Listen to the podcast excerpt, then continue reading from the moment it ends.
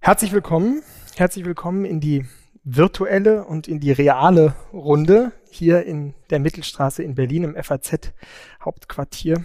Ähm, herzlich willkommen zur vierten Ausgabe der jungen Köpfe, einer FAZ-Reihe, die junges Denken, junges politisches und kulturelles Denken vorführen, diskutieren, kritisieren will und dabei das Adjektiv jung nicht nur streng biografisch, sondern auch ein bisschen freimütig intellektuell versteht. Mein Name ist Simon Strauß, ich bin Redakteur im Feuilleton dieser Zeitung. Ich habe die große Freude, diese Reihe mit meiner Kollegin Helene Bobrowski aus dem Politikteil zu moderieren. Sie können während der Diskussion, ungefähr einstündigen Diskussion, ähm, sich Fragen überlegen und die dann entweder nachher hier stellen, mit einem Mikrofon, das kommt, oder eben zu Hause unter den Stream in die Kommentarspalten schreiben. Heute Abend zu Gast ist bei uns Kevin Kühnert, der junge Überflieger und neue Generalsekretär der SPD. Wir freuen uns wirklich sehr, dass Sie den Weg zu uns gefunden haben und mit uns diskutieren werden über die Frage, was ist Arbeit? Ja, ähm, Simon, du hast es gerade gesagt, wir gucken nicht nur, weil unter junge Köpfe, das verstehen wir nicht nur biografisch, aber Kevin Kühnert passt in jeder Hinsicht voll in unser Beuteschema. Geboren im Jahr der Wende 1989 hier in Berlin, in Westberlin, ähm, ist er ein junger Kopf, glaube ich, der die Republik bewegt und jetzt ganz schön mitbewegt. Und wir wollen reden über, du hast es gesagt, was ist Arbeit mit ihm? Als Sozialdemokrat kann man natürlich sowieso immer über Arbeit sprechen. Ähm, uns haben im Vorfeld aber von unseren Lesern und Leuten, die verfolgen, was wir tun, äh, kritische Fragen erreicht, von wegen, warum reden Sie mit dem über Arbeit, der doch angeblich nie gearbeitet hat? Das haben wir natürlich knallhart recherchiert und festgestellt, doch, Kevin Kühnert hat sehr wohl gearbeitet und zwar auch im ganz, sage ich mal, strengen Sinne, nämlich dreieinhalb Jahre im Callcenter. Ähm, außerdem ein freiwilliges soziales Jahr absolviert. Das ist ja auch Arbeit, wenn auch schlecht bezahlt, in ähm, Berlin-Steglitz äh, nach dem Abitur. Ähm, und er hat natürlich auch in der SPD, kann man sagen, gearbeitet. Und insbesondere bei den Jusos als ähm, Juso-Vorsitzender. Jetzt ist er seit Dezember Generalsekretär. Und ich habe mir jetzt in Vorbereitung auf diese Veranstaltung nochmal angeschaut, die sehr zu empfehlende Serie über Kevin Kühnert, die im Herbst vom NDR ähm, ja, produziert wurde, beziehungsweise im Herbst gesendet wurde. Und es war ganz lustig, weil mein kleiner Sohn dabei war und wir ich sagte, also ich gucke mir gerade an, wie dieser Mann arbeitet und mein Sohn sagte, naja, also arbeiten, ich sehe, dass der viel telefoniert, viel in, mit Leuten spricht, Kaffee trinkt, äh, sich ärgert, lacht und auf irgendwelche großen Veranstaltungen geht. Was ist daran eigentlich Arbeit? Wobei er natürlich dann auch mich fragte, warum es eigentlich Arbeit ist, wenn ich mir diesen Film angucke. Wo ich dann sagte, irgendwie auch ein guter Punkt. Also Kinder sehen ja manchmal diese einfachen Fragen mit ihren eigenen Augen und ähm, das ist ja durchaus berechtigt. Also wir wollen heute darüber reden, was ist Arbeit im ganz die konkreten Sinne, also was ist eigentlich Erwerbsarbeit, durchaus auch im philosophischen Sinne. Wir wollen uns fragen, was hat Arbeit eigentlich mit Würde zu tun? Macht Arbeit glücklich? Macht sie unglücklich? Wie wichtig ist es eigentlich? Wie wichtig ist die Arbeit uns eigentlich? Fragen wir immer als erstes jemanden, den wir treffen, was arbeitest du eigentlich? Und wie ist es eigentlich, Generalsekretär der SPD zu sein? Das interessiert uns eigentlich auch. Wie ist eigentlich Ihr Job? Und arbeiten Sie eigentlich mehr, als das deutsche Arbeitsrecht erlaubt? Also, das ist der Themenaufriss für heute Abend. Äh, schön, dass Sie da sind. Schön, dass ihr da seid. Wir freuen uns, dass wir zumindest im kleinen Rahmen auch wieder Gäste haben dürfen. Ähm, wie immer beteiligt euch bitte und Sie sich bitte rege und äh, nutzen wir, dass es mal möglich ist, sich zu sehen. Und natürlich auch unsere Freunde im Netz. Ähm, beteiligen Sie sich bitte auch. Simon, du fängst an. Herr Kühnert, wenn Sie nicht Politiker geworden wären, welche Arbeit hätten Sie gerne gemacht? Welchen Job hätten Sie gerne gemacht? Wenn ich mich zurückerinnere an den ersten Berufswunsch, also das, was bei vielen dann immer so der Pilotfeuerwehrmann oder was weiß ich nicht ist, ist es bei mir der Physiotherapeut äh, gewesen, weil äh, ich irgendwie in der Familie irgendwie dafür bekannt war, ähm, alle, die Nackenverspannungen hatten, zu massieren. Und das war dann meine kindliche Vorstellung davon, was der Physiotherapeut, der macht natürlich viel mehr, aber was der den ganzen Tag so tut, nämlich dann Leute massieren. Und das, äh, es gab viel positives Feedback dafür und ich dachte, das könnte eine erfüllende Arbeit sein. Statt dem Physiotherapeuten sind sie dann jetzt zum Fußballfan geworden und gucken sich zumindest immer die. die Aber nee, ich meine, meine Frage ist, sind sie jetzt sowas wie der Masseur der SPD? oh, ja, das äh, Akupunkteur wäre vielleicht ja. in den letzten Jahren eher der richtige Begriff äh, dafür gewesen, aber dagegen ist ja nichts einzuwenden. Also stimmt. vielleicht können wir da in der Tat gleich mal einfangen. Wie ist es eigentlich jetzt so als Generalsekretär? Ähm, die Freie Presse hat gestern getitelt, sie waren jetzt auf ihrer ersten Reise ins Erzgebirge. Seine erste Reise als SPD-Generalsekretär führt den einstigen Genossenschreck Kühnert ins Erzgebirge. Einziger Genossenschreck ist das, was Sie im Moment so empfinden, wenn Sie an die Basis kommen? ich habe mich jetzt vorher nicht als Schreck wahrgenommen gefühlt. Insofern ist es jetzt auch nicht das Gegenteil davon, aber so wird dann halt eine Schlagzeile am Ende mhm. da draus. Ähm, also das ist ja ganz konkretes Beispiel dafür, wie die Arbeit, äh, falls die Frage ja gleich noch kommen sollte, des Generalsekretärs so aussieht. Das ist ganz viel Reisen, in Corona-Zeiten natürlich ein bisschen schwieriger, es ist vor Ort sein. Ähm, Anwesenheit zu zeigen, ist für die Mitglieder vor Ort eine ganz wichtige Wertschätzung, einfach für ihre ehrenamtliche Arbeit. Ich erfülle dann da im engeren Sinne keinen Zweck. Ich baue nicht den Saal mit auf oder schraube da irgendein Mikrofon an und ich werde auch nicht äh, tatsächlich gebraucht, wenn es darum geht, dass die vor Ort eine Kandidatin für die Landratswahl mhm. aufstellen. Das ist der Anlass am Wochenende gewesen aber beispielsweise, dass es danach Berichterstattung darüber gibt und sich überhaupt ein Medium vor Ort dafür interessiert, was Sozialdemokratie vor Ort im Erzgebirge bedeutet, das ist natürlich etwas, was damit verbunden ist und wofür der Aufwand dann sich tatsächlich auch lohnt. Haben Sie das Gefühl, dass Sie jetzt mehr arbeiten als früher in der Rolle als Generalsekretär? Logischerweise, mhm. na klar. Ähm, das äh, ist ein Fulltime-Job. Ähm, ist halt blöd, wenn man vorher mit dem Bundestagsmandat schon einen anderen Fulltime-Job hat. Jetzt habe ich zwei Fulltime-Jobs mhm. und äh, so ist der Alltag auch. Wie viel arbeiten Sie so ungefähr pro Stunde, also stundenmäßig? Pro Stunde. Mhm. ähm, naja, es, also es gibt keinen Regelarbeitstag. Mhm. Ähm, insofern organisiert sich das von alleine, aber es ist nicht montags bis freitags, sondern es sind mindestens sechs Tage die Woche, häufig auch mehr und es geht früh morgens, also mit wirklich Programmen, spätestens um halb sieben, sieben los und es geht bis spät in den Abend. Äh, das hier wird auch nicht der letzte Termin für heute Abend mhm. sein. So ist das eben. Ähm, aber es ist ja auch gleichzeitig mein Hobby. Also ich bin ja mal mit 15 in die SPD eingetreten, weil das ein Hobby für mich gewesen ist. Und ich empfinde es im Grundsatz bis heute auch so. Und insofern gehöre ich zu den privilegierten Menschen, die auch ihr Hobby zum Beruf machen konnten am Ende, auch wenn jetzt nicht es sich in jeder Minute nach Hobby anfühlt. Das ist schon auch so. Wo hat denn, wenn wir jetzt mal ins Inhaltliche kommen, die politische Arbeit von Kevin Kühnert einem bisher jemandem genutzt, der nicht er selbst war oder seine Partei? ich gehe mal zeitlich ein bisschen weiter zurück und mache jetzt gar nicht so die Zeit, wo ich dann als Juso-Vorsitzender und so bekannt war.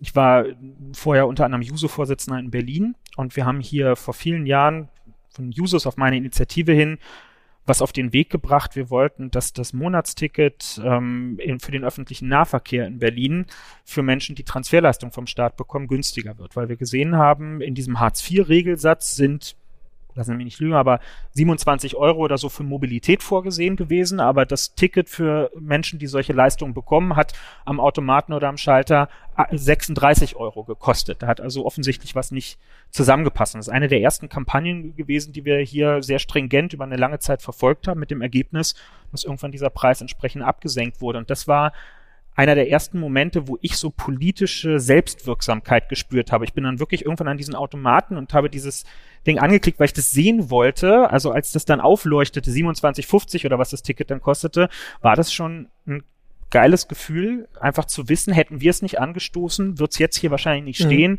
und würden viele Leute jeden Monat einen Zehner mehr dafür ausgeben müssen. Mhm, mh. Also das heißt, das war so ein, so ein Moment, wo Sie gesagt haben, da kann man auch wirklich was bewegen. Dann haben Sie ja aber, wenn man auch jetzt den von Helene angesprochenen Film sich äh, vor Augen führt, schon vor allem viel bewegt innerhalb der Partei. Ne? Also daher ja auch diese etwas koketten Fragen von Lesern vorher, warum reden Sie mit dem denn über Arbeit? Der hat doch in seinem Leben bisher nur Politik gemacht. So. Ähm, aber wie würden Sie dem eigentlich entgegnen? Sie sind als Sozialdemokrat natürlich auch immer ein Fürsprecher, jedenfalls klassischerweise für die Arbeiterschicht gewesen, nicht wahr? Jetzt ist, wenn man diesen Film anguckt, davon nicht viel zu sehen. Also da ist jetzt von sozusagen sozusagen äh, der Basis der Partei oder den Arbeitern nicht viel zu sehen, mit denen sie aktuell jeden Tag im Austausch sind, oder?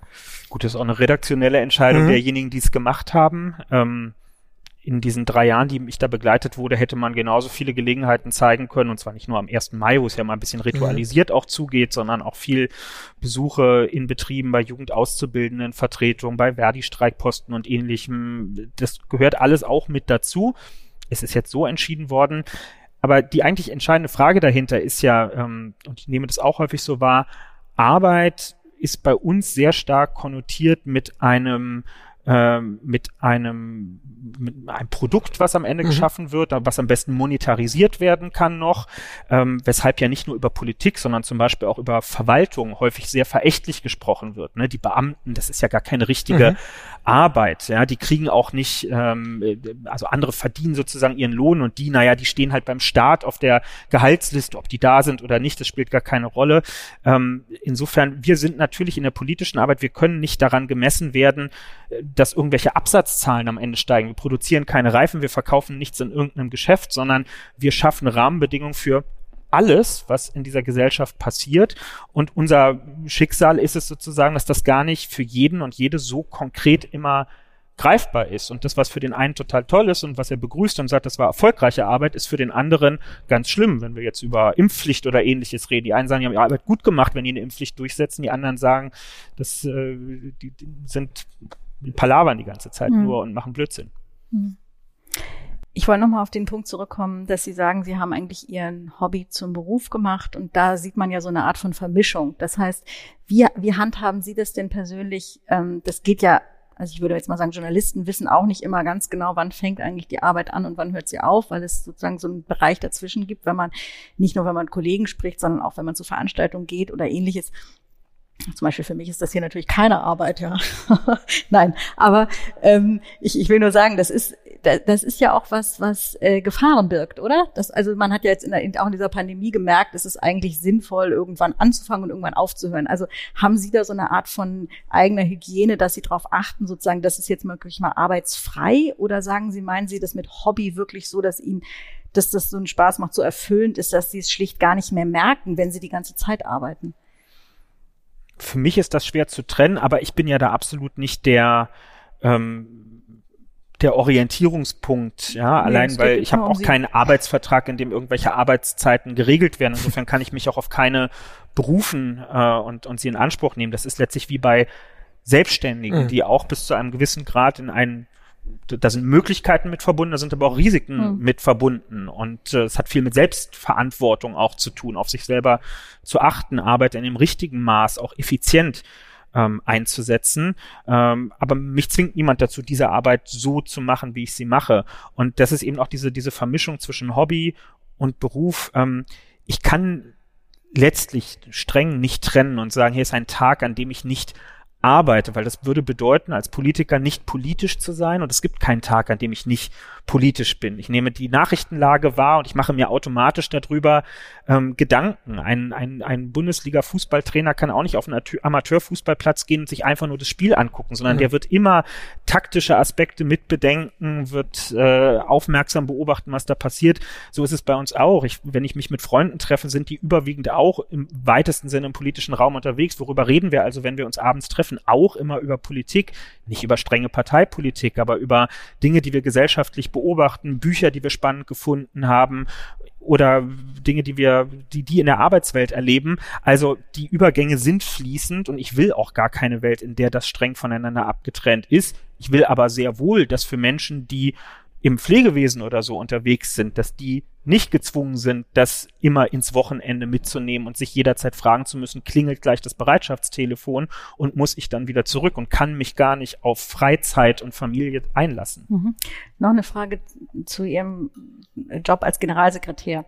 Und zwar, ähm, Sie haben gerade gesagt, Sie haben keinen Arbeitsvertrag, Sie sind da in vielen Dingen frei. Und tatsächlich ist es ja so, nach Umfragen, dass heute das Gehalt gar nicht mehr, also wenn bei der Frage, wie zufrieden sind Sie in, in Ihrem Job, ist das Gehalt gar nicht mehr, jedenfalls nicht mehr der einzige äh, äh, wichtige Punkt da, der genannt wird, sondern es ist vor allem die Freiheit, die Selbstbestimmung und so weiter. Und da habe ich mich gefragt, ähm, wie selbstbestimmt sind Sie eigentlich als Generalsekretär? Ich würde sagen, ziemlich. Ähm, weil ich einfach qua unseres Statuts, das ist ja unsere Geschäftsgrundlage in der Partei, ich bin ja quasi, weiß ich nicht, Prokurist, Geschäftsführer, wie auch immer man das äh, an anderer Stelle nennen würde. Ich habe relativ große Freiheiten im Alltagsgeschäft. Das ist ein Personalkörper mit mehr als 200 Beschäftigten, die wir in der Parteizentrale mhm. haben, mit denen ich schon sehr viel auch Schwerpunkte äh, setzen äh, kann. Also das, das kann man in Anspruch nehmen. Es gibt wenige regelhafte Termine, bei denen ich sein muss. Also wenn natürlich Vorstandssitzungen sind oder so, da, da muss ich sein, da muss ich berichten. Es gibt äh, formal, Formalitäten, die wir erfüllen müssen. Aber die Fülle des Alltags, die vielen Termine, mit denen mein Kalender tatsächlich voll ist und die am Ende die, die Woche ran voll machen, die stehen nirgendwo vertraglich mhm. verankert geschrieben, dass ich genau mhm. diese Termine machen muss, sondern das folgt meiner Schwerpunktsetzung. Ich meinte jetzt auch eher die inhaltliche Ausrichtung. Also zum Beispiel, wenn Sie sagen, dieses von ja vielfach zitierte, diesen vielfach zitierten Satz äh, mit Blick auf Nord Stream 2, man dürfe Konflikte eben auch nicht herbeireden. Da gab es ja insbesondere auch von ihren, von den Grünen und so weiter ähm, scharfe Kritik. Und man hat sich gefragt, auch als Beobachterin hat man sich gefragt, denkt Kevin Kühner das eigentlich jetzt wirklich, dass da Konflikte herbeigeredet werden? Wir reden über den ähm, Konflikt an der ukrainisch-russischen ähm, Grenze natürlich. Oder ist das etwas, das er jetzt in seiner Funktion machen muss, wo sich innerlich vielleicht ihm doch, ja, dass die seine eigenen Worte äh, äh, sträuben? Naja, also zunächst mal muss man sagen, ohne dass wir jetzt hier in Ukraine-Russland-Diskussion abgleiten, der Kontext des Zitats ist schon ein bisschen differenzierter gewesen, als es diese schmale Formel hm. äh, vermuten lässt, aber geschenkt. Ähm, in der Pressekonferenz nach den Gremiensitzungen, das ist der Klassiker am Montag, äh, kennen Sie als politische mhm. Beobachterin, steht man als Generalsekretär äh, vor den Vertreterinnen und Vertretern der Medien. Und insofern stehe ich dort nicht, um meine Privatmeinung zum Besten zu geben. In aller Regel deckt sich das sehr eng miteinander, denn ich habe mich ja nicht in der Tür geirrt, als ich in die SPD eingetreten mhm. bin, sondern ich bin ja in einer Partei, die mit der ich die größtmögliche Übereinstimmung habe wie die meisten von uns nicht in jeder Frage, aber in sehr vielen, kann ja auch selber Einfluss nehmen auf diese Positionierungen. Äh, und insofern ist in acht oder neun von zehn Fällen das, was ich da sage, auch sehr exakt äh, das, ähm, wie ich es persönlich äh, halte. Und dort, wo das nicht der Fall ist, äh, so eins zu eins, werde ich trotzdem sehr eng an der Parteilinie bleiben, weil ich, also wir hatten zum Beispiel dieselbe Pressekonferenz, äh, auf die Sie Bezug nehmen, da kamen auch Fragen zum Thema Impfpflicht. Hm ähm, was wir ja, kann man sehen, wie man möchte, aber als eine, eine Gewissensentscheidung im Parlament äh, gefasst haben und wo ich dann auch gesagt habe, diese Frage werde ich jetzt hier nicht beantworten mhm. zu meiner persönlichen Einstellung, denn ich würde es als einen Missbrauch mhm. empfinden, mich hier mhm. als einzelner frei gewählter Abgeordneter zu äußern mit dem Logo meiner Partei im Hintergrund, für die ich hier eigentlich gerade sprechen soll und es dann aber gar nicht täte in dem Moment. Insofern, da gibt es dann schon einen Rahmen, der mich einengt, also auch wenn ich das nicht als enge empfinde, aber der mir gesetzt ist und in dem ich mich bewegen muss. Wobei die Impfpflicht jetzt, Sie haben es gesagt, ein Sonderfall ist, weil das da eben keine Regierungsmeinung gibt, keinen Regierungsentwurf, sondern das soll der, jeder Abgeordnete selber entscheiden. Aber Sie, habe ich Sie richtig verstanden, ist es schon so, dass Sie sagen würden, es gibt einen von zehn Fällen, wo Sie auch mal was sagen müssen, was Sie, wenn Sie jetzt privat sprechen würden, ähm, anders formulieren würden. Definitiv. Mhm. Also wer mhm. Ihnen was anderes sagen würde in der Politik, erzählt Ihnen Märchen. aber hat sich da nicht enorm viel bei Ihnen, die ja nun noch, der noch nicht so alt ist, aber enorm viel in sehr kurzer Zeit verändert. In dem Film sagen sie einmal ein sehr interessantes Zitat, wenn wir in der Produktionsstraße sind als Partei, passt ja auch zu unserem Thema Arbeit, also wenn wir in der Produktionsstraße sind als Partei, bin ich nicht die erste Hand, durch die was geht, weil ich nämlich nicht die Mehrheit der Partei vertrete. Die Meinung der Mehrheit der Partei. Das hat sich doch heute komplett verändert. Sie müssen heute die Mehrheit der Partei vertreten, sonst wären sie ein schlechter Generalsekretär. Das stimmt, aber in der SPD hat sich auch eine ganze Menge geändert in den letzten drei, vier Jahren und ich würde mir rausnehmen zu sagen, ein bisschen was habe ich auch dazu beigetragen, ähm, dass das passiert ist. Also es ist ja, ich, ich hoffe, das sehen auch Leute so, die SPD hat ja heute einen anderen Auftritt, auch ein anderes Selbstbewusstsein als in diesem 15 Prozent Loch mit Dauer Selbstunzufriedenheit in der großen Koalition, als das damals der Fall war. Ist sie linker geworden? Ja, nach meiner nach meiner Auffassung von Linkssein okay. ist das der Fall. Wohl dosiert, mhm. aber ähm, das kann man schon so sagen, wenn wir gerade uns das angucken, was die Partei zum Thema Sozialstaatlichkeit, mhm. das ist ja ein Dreh- und Angelpunkt äh, für sozialdemokratische Programmatik, was wir da erarbeitet haben. Und das sorgt für eine größere innere Selbstzufriedenheit, die man in der Organisation merkt, aber die ich natürlich auch selbst spüre. Also wenn Sie mich vor drei Jahren als Generalsekretär Kevin Kühnert auf so eine Pressekonferenz gestellt hätten und jemand hätte dazu gefragt, Herr Kühnert, wie sieht's denn jetzt mit dem Erbe von Hartz IV aus? Ist, ist das jetzt irgendwie gut oder ist es schlecht? Dann wäre das ein Grund gewesen für mich zu sagen, diesen Job möchte ich überhaupt gar nicht machen müssen, weil diesen Quark möchte ich nicht, nicht rechtfertigen ähm, und, und diese, diese Selbstunsicherheit, die die Partei ausgestrahlt hat. Mittlerweile sind wir da drei Schritte weiter und es fällt mir dann auch viel leichter, das kommunizieren zu können und darlegen zu können, wie wir Programmatik entwickelt haben. Sind wir drei Schritte weiter? Vielleicht bleiben wir kurz bei dem Beispiel, weil das passt ja, ja zu unserem Thema des Abends, Hartz IV. Es soll jetzt heißen Bürgergeld. Was ändert sich wirklich? Drei Euro mehr? Das ist das, was sozusagen festgelegt wird ungefähr. Aber was würden Sie sagen, ähm, außer dass der Name sich ändert, dass sozusagen der ganze Ballast äh, der Schröderzeit äh, weggekommen ist, aber was ändert sich wirklich bei der, bei der Veränderung der Arbeitspolitik? Die Frage nach dem Regelsatz finde ich immer ganz äh, bezeichnend, weil natürlich ist der Regelsatz wichtig für die Leute, die diese Leistung beziehen. Und ich halte die Leistung auch aus verschiedenen Gründen, auch dargelegt vom Verfassungsgericht, für zu niedrig. Aber unsere Herangehensweise, als wir das Bürgergeld entwickelt haben als mhm. Partei, war eine ganz andere. Wir dürfen doch, also 15 Jahre war Hartz-IV-Diskussion die Beschäftigung mit der Frage, wie hoch muss der Regelsatz jetzt sein, damit mhm. es irgendwie leidlich in Ordnung ist. Sozialdemokratische Herangehensweise ist doch eine andere. Die muss doch die Frage stellen, wie kriegen wir Leute aus der Abhängigkeit von staatlichen Leistungen raus und befähigen sie dazu, durch eigene Arbeit äh, den Lebensunterhalt und den ihrer Familie wieder bestreiten zu können. Trifft sowohl auf die zu, die Grundsicherung bekommen, als auch auf diejenigen, die über Wohngeld und andere aufstockende Leistungen ähm, so, eine, so eine Teilkrücke gebaut kriegen äh, vom Staat. Und das ist der Dreh- und Angelpunkt mhm. des Bürgergeldes eigentlich. Also zum Beispiel zu sagen, wir wollen künftig nicht mehr husch husch in irgendeine Arbeitsgelegenheit vermitteln, äh, damit äh, wir die staatliche Zahlung reduzieren und da drei Monate lang 150 Euro im Monat mit irgendeiner Hiwi-Tätigkeit zuverdient werden, sondern lass uns doch lieber die Zeit nehmen und den Leuten wirklich eine Qualifizierung und Weiterbildung, die der Normalfall in unserer Arbeitsgesellschaft der Zukunft sein wird, zukommen, aus der heraus sie langfristig ein neues berufliches Standbein ähm, aufbauen können. Und als Incentivierung dafür, dass sie diesen Weg mitgehen, der natürlich auch entbehrungsreich ist und einen aus seinem Trott rausholt, zahlen wir ihnen einen Bonus obendrauf, also 150 Euro im Monat als Qualifizierungsprämie. Das heißt, wir denken nicht mehr über den Sanktionsmechanismus. Wer sich nicht anstrengt, kriegt irgendwie was weggenommen, sondern wir schaffen Anreize für Leute, die sagen, komm, mit Anfang 50, ich probier's trotzdem nochmal. Ich lasse mich nicht abschreiben, sondern da kommt noch was in meinem Erwerbsleben. Die Sanktionen wollen Sie abschaffen, ist aber noch nicht passiert. Mitwirkungspflichten und Sanktionen. Klären Sie uns da nochmal aus. Was ist da sozusagen, wie ist da die Zukunft? Wie können wir uns das vorstellen? Wird es gar keinerlei Sanktionen mehr geben, wenn jemand sagt, er macht das einfach nicht?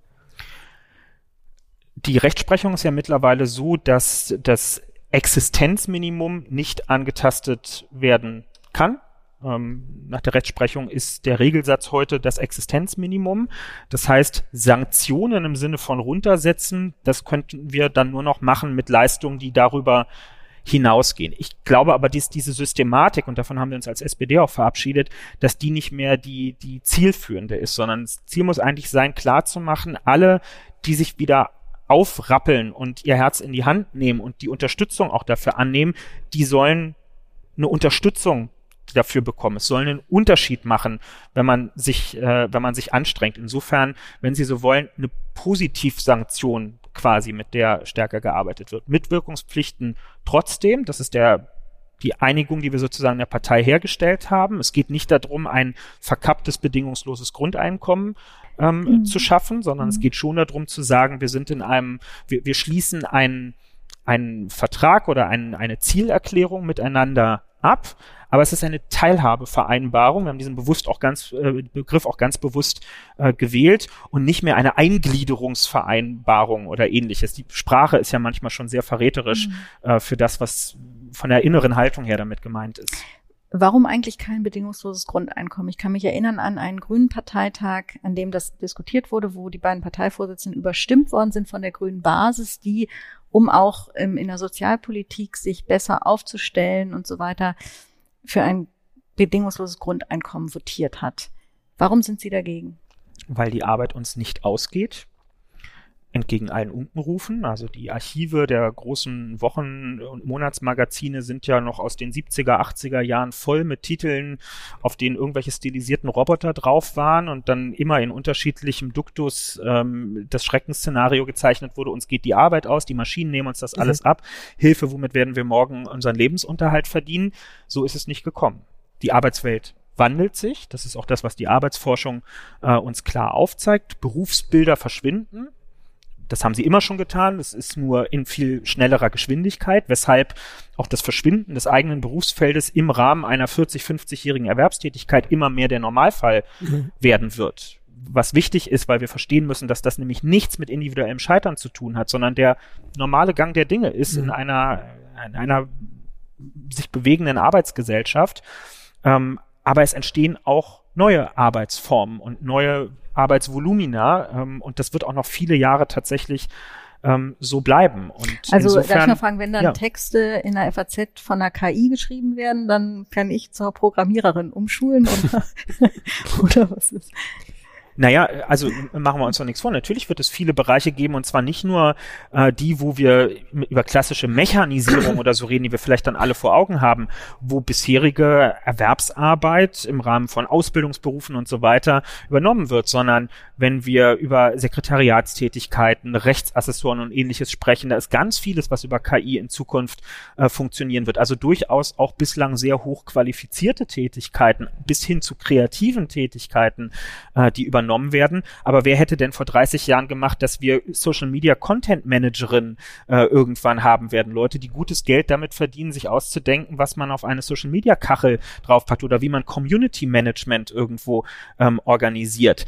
Und das ist, ich will mich da überhaupt nicht drüber lustig machen, das ist eine zwingende Notwendigkeit, dass wir sowas in unserem Kommunikationszeitalter haben. Und es zeigt einfach auf, wie wenig wir konkret on long term sehen können, welche Arten von Tätigkeiten auf uns zukommen werden. Aber das Argument gegen bedingungsloses Grundeinkommen ist ja eigentlich nicht, dass die Leute dann nicht mehr arbeiten würden. Das ist ja immer das, was man so am Stammtisch sagt. Wenn man das bedingungslose Grundeinkommen aussieht, dann fängt jemand nicht mehr an zu arbeiten. Die größten ähm, CEOs der ähm, kalifornischen äh, Konzerne sind ja alle für das bedingungslose Grundeinkommen, weil sie glauben, dass dann die Leute erst wirklich produktiver anfangen würden zu arbeiten, wenn man ihnen eben diesen Fight für sozusagen das, das Geld äh, erstmal nimmt. Ja, also verstehen Sie nicht irgendwo auch Argumente für das bedingungslose Grundeinkommen? Ja, die Argumente dahinter, die äh, verstehe ich sehr gut. Ich glaube, es gibt andere Instrumente, diese die Motivationslagen dahinter, mhm. ähm, denen gerecht zu werden. Also wenn ich, wenn ich mich mit der Forschung zum, zum bedingungslosen Grundeinkommen, also es gibt ja nicht das bedingungslose Grundeinkommen, ja. sondern dahinter mhm. verbergen sich ja Dutzende, mal mehr, mal weniger ausgearbeitete Konzepte. Aber wenn man sich mit den Motivlagen auseinandersetzt und sich mit Leuten unterhält, die häufig ja erstmal so aus so einem Gefühl heraus sagen, ich finde das spannend, dann kommen zwei Sachen immer wieder zum Vorschein. Das eine ist Einkommenssicherheit, also eine Planbarkeit zumindest für ein Fixum, was jeden Monat reinläuft. Und das andere ist Selbstbestimmtheit in der Arbeit. Also sicher gehen zu können, ich kann auch einen Wechsel meiner Tätigkeit vornehmen, ich kann Arbeitszeit reduzieren mhm. wieder aufstocken, aber es gibt etwas, darunter kann ich sozusagen nicht fallen. Und das empfinde ich als Bürger auch so als ein Bedürfnis. Mhm. Aber als Sozialdemokrat bin ich natürlich davon überzeugt, dass gute Mitbestimmung in Unternehmen, Tarifverträge, ähm, unbefristete, äh, also nicht sachgrundlos befristete Arbeitsverhältnisse und ähnliches, dass die eigentlich diesen Zustand äh, herstellen sollten, nach dem dort gestrebt wird. Also diese Sehnsucht nach dem bedingungslosen Grundeinkommen interpretiere ich vielfach auch als eine Sehnsucht nach einer weniger prekären Arbeitsgesellschaft, in der ja immer mehr Menschen die Erfahrung machen, ich bin unbefristet, äh, ich bin befristet in meinen Beruf eingestiegen und dann bin ich in der Kettenbefristung gelandet und in der Phase, wo andere die Familie gründen und ein Häuschen kaufen, bin ich immer noch in der Befristung drin. Ich krieg kein Darlehen von der Bank. Das, diese hm. Sicherheit, nach der ich gestrebt habe und von der ich dachte, im Laufe des Erwerbslebens tritt sie ein, die stellt sich einfach nicht ein. Und natürlich ist es naheliegend, sich dann zu überlegen, wie können denn politische Instrumente aussehen, mit denen eine Form von Grundsicherheit im Leben gewährleistet ist mit den Leuten, die sich jetzt alle Häuser bauen, haben sie gerade zu tun in einer anderen Rolle. Ähm, äh, das finde ich nämlich auch ganz interessant, weil das ja eigentlich mit ihrem ursprünglichen Person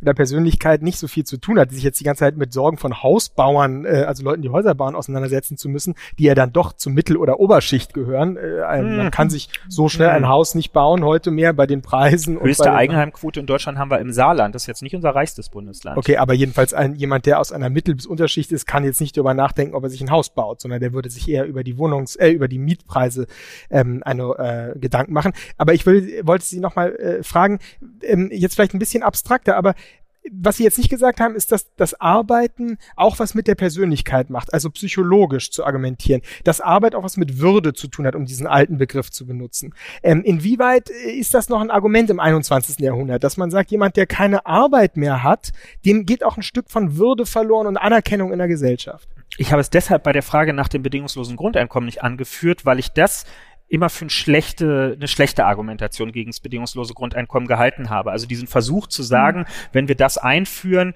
dann machen die Leute, also manche sagen dann, dann machen die gar keine Arbeit mehr. Das ist erwiesener Unsinn und andere sagen, die machen keine ernsthafte Arbeit mehr, die widmen sich dann nur noch Ehrenämtern oder so, was uns, glaube ich, genau zum Kern der Frage mhm. führt, nämlich ist ernsthafte Arbeit nur Erwerbsarbeit, mhm. im Zweifel sogar nur Produktivität, ja, oder nur, nur gesellschaftlich notwendige mhm. Arbeit. Also man kann das ja immer enger fassen, wenn man will.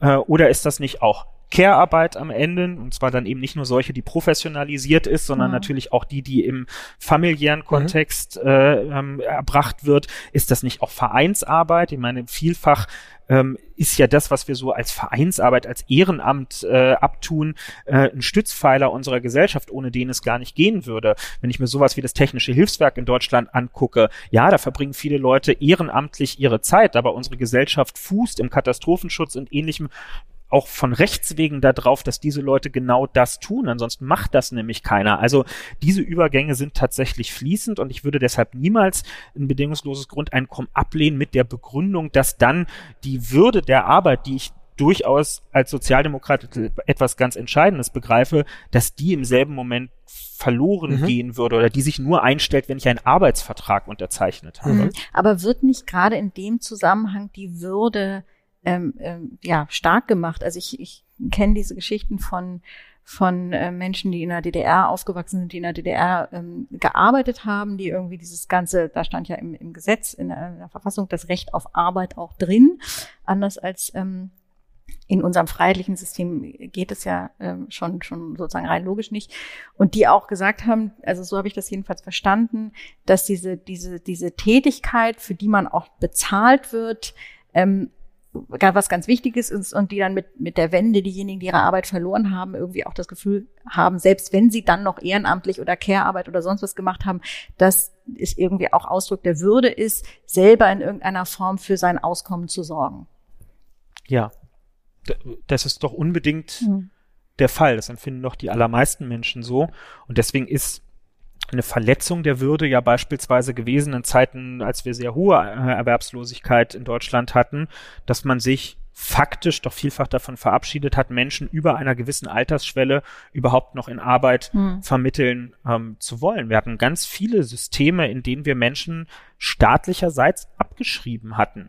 Übrigens hm. auch ein hm. großes Missverständnis, wenn über die Agenda-Politik oder so gesprochen wird und so getan wird, als sei also auch nach heutiger sozialdemokratischer Auffassung alles daran schlimmes Teufels Zeug gewesen. Der Grundgedanke dahinter, nämlich zu sagen, wir lösen die alte Sozialhilfe in Deutschland auf, ein System, in dem Hunderttausende Menschen teils jahrzehntelang ohne dass man ihnen überhaupt noch Arbeits- oder Qualifizierungsangebote gemacht hat, geparkt wurden äh, und mit schmalen Leistungen äh, ruhig gestellt wurden, ist eine ganz anti-emanzipatorische Vorstellung, mit der ich überhaupt hm. gar nichts anfangen kann, hat mit Würde äh, nichts zu tun gehabt, hat äh, mit ähm, der Zielstellung von jeder nach seinen Möglichkeiten äh, und jedem nach seinen Fähigkeiten rein gar nichts zu tun. Und äh, insofern, doch, das ist ein ganz zentraler Antrieb ähm, von der eigenen Hände Arbeit, wie man mhm. historisch immer dann gesagt hätte, äh, von der tatsächlich auch leben zu können. Deshalb sind diese ganzen Aufstockereien und ähnliches auch so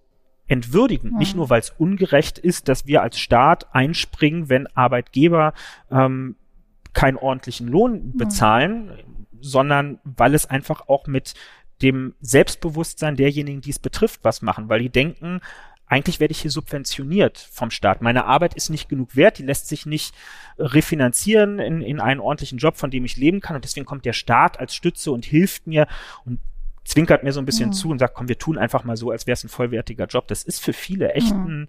eine, eine harte Sache und das ähm, können wir eigentlich gesellschaftlich nicht wollen. Wie viele sind es denn eigentlich aktuell? Wie viele Arbeitslose haben wir in Deutschland? Na, wir sind, äh, naja, jetzt kommt es drauf an natürlich, wie wir, wie wir rechnen. Ähm, wenn wir wirklich vom Urschleim her, von der Betrachtung der Arbeit herkommen, dann müssen wir die erwerbslosen Zahlen eigentlich beiseite lassen, weil auch alle, die in dieser Statistik drin sind, ja gar nicht, sie sind erwerbsarbeitslos, mhm. aber sie sind nicht arbeitslos. Ganz viele von denen gehen unterschiedlichsten Tätigkeiten äh, nach. Viele andere tauchen, was ja häufig kritisiert wird in der Statistik, nicht auf, weil sie sich in Fort- und Weiterbildungsmaßnahmen genau. befinden, was nach meiner, nach unserer Vorstellung von Arbeit ja auch Arbeit ist. Also die Arbeitskraft, die man investiert, um an anderer Stelle Arbeit realisieren zu können, ist auch Arbeit. Okay. Ja, das gehört alles zum Arbeitsprozess dazu, sich fortzubilden, weshalb gute Arbeitgeber ein Interesse daran haben, dass Beschäftigte auch mal aus der Produktion oder so rausgezogen werden, um sich weiterschulen äh, zu können. Also aber das sind ungefähr drei Millionen, wenn ich es richtig ja. recherchiert habe. Drei Millionen Menschen in Deutschland sind gerade arbeitssuchend, das heißt, sie befinden sich auf Weiterbildung, Fortbildung, Schulungszwecken und zwei Millionen sind nur wirklich arbeitslos, also die unter 450 Euro oder 15 Stunden pro Woche ähm, arbeiten. Also das heißt, irgendwo, wenn wir immer sagen, Deutschland hat so eine geringe Arbeitslosigkeit, auch im europäischen Vergleich, machen wir eine gewisse Rosttäuscherei, weil wie Sie selber schon angesagt haben, ein bis zwei Millionen Aufstocker kommen noch dazu.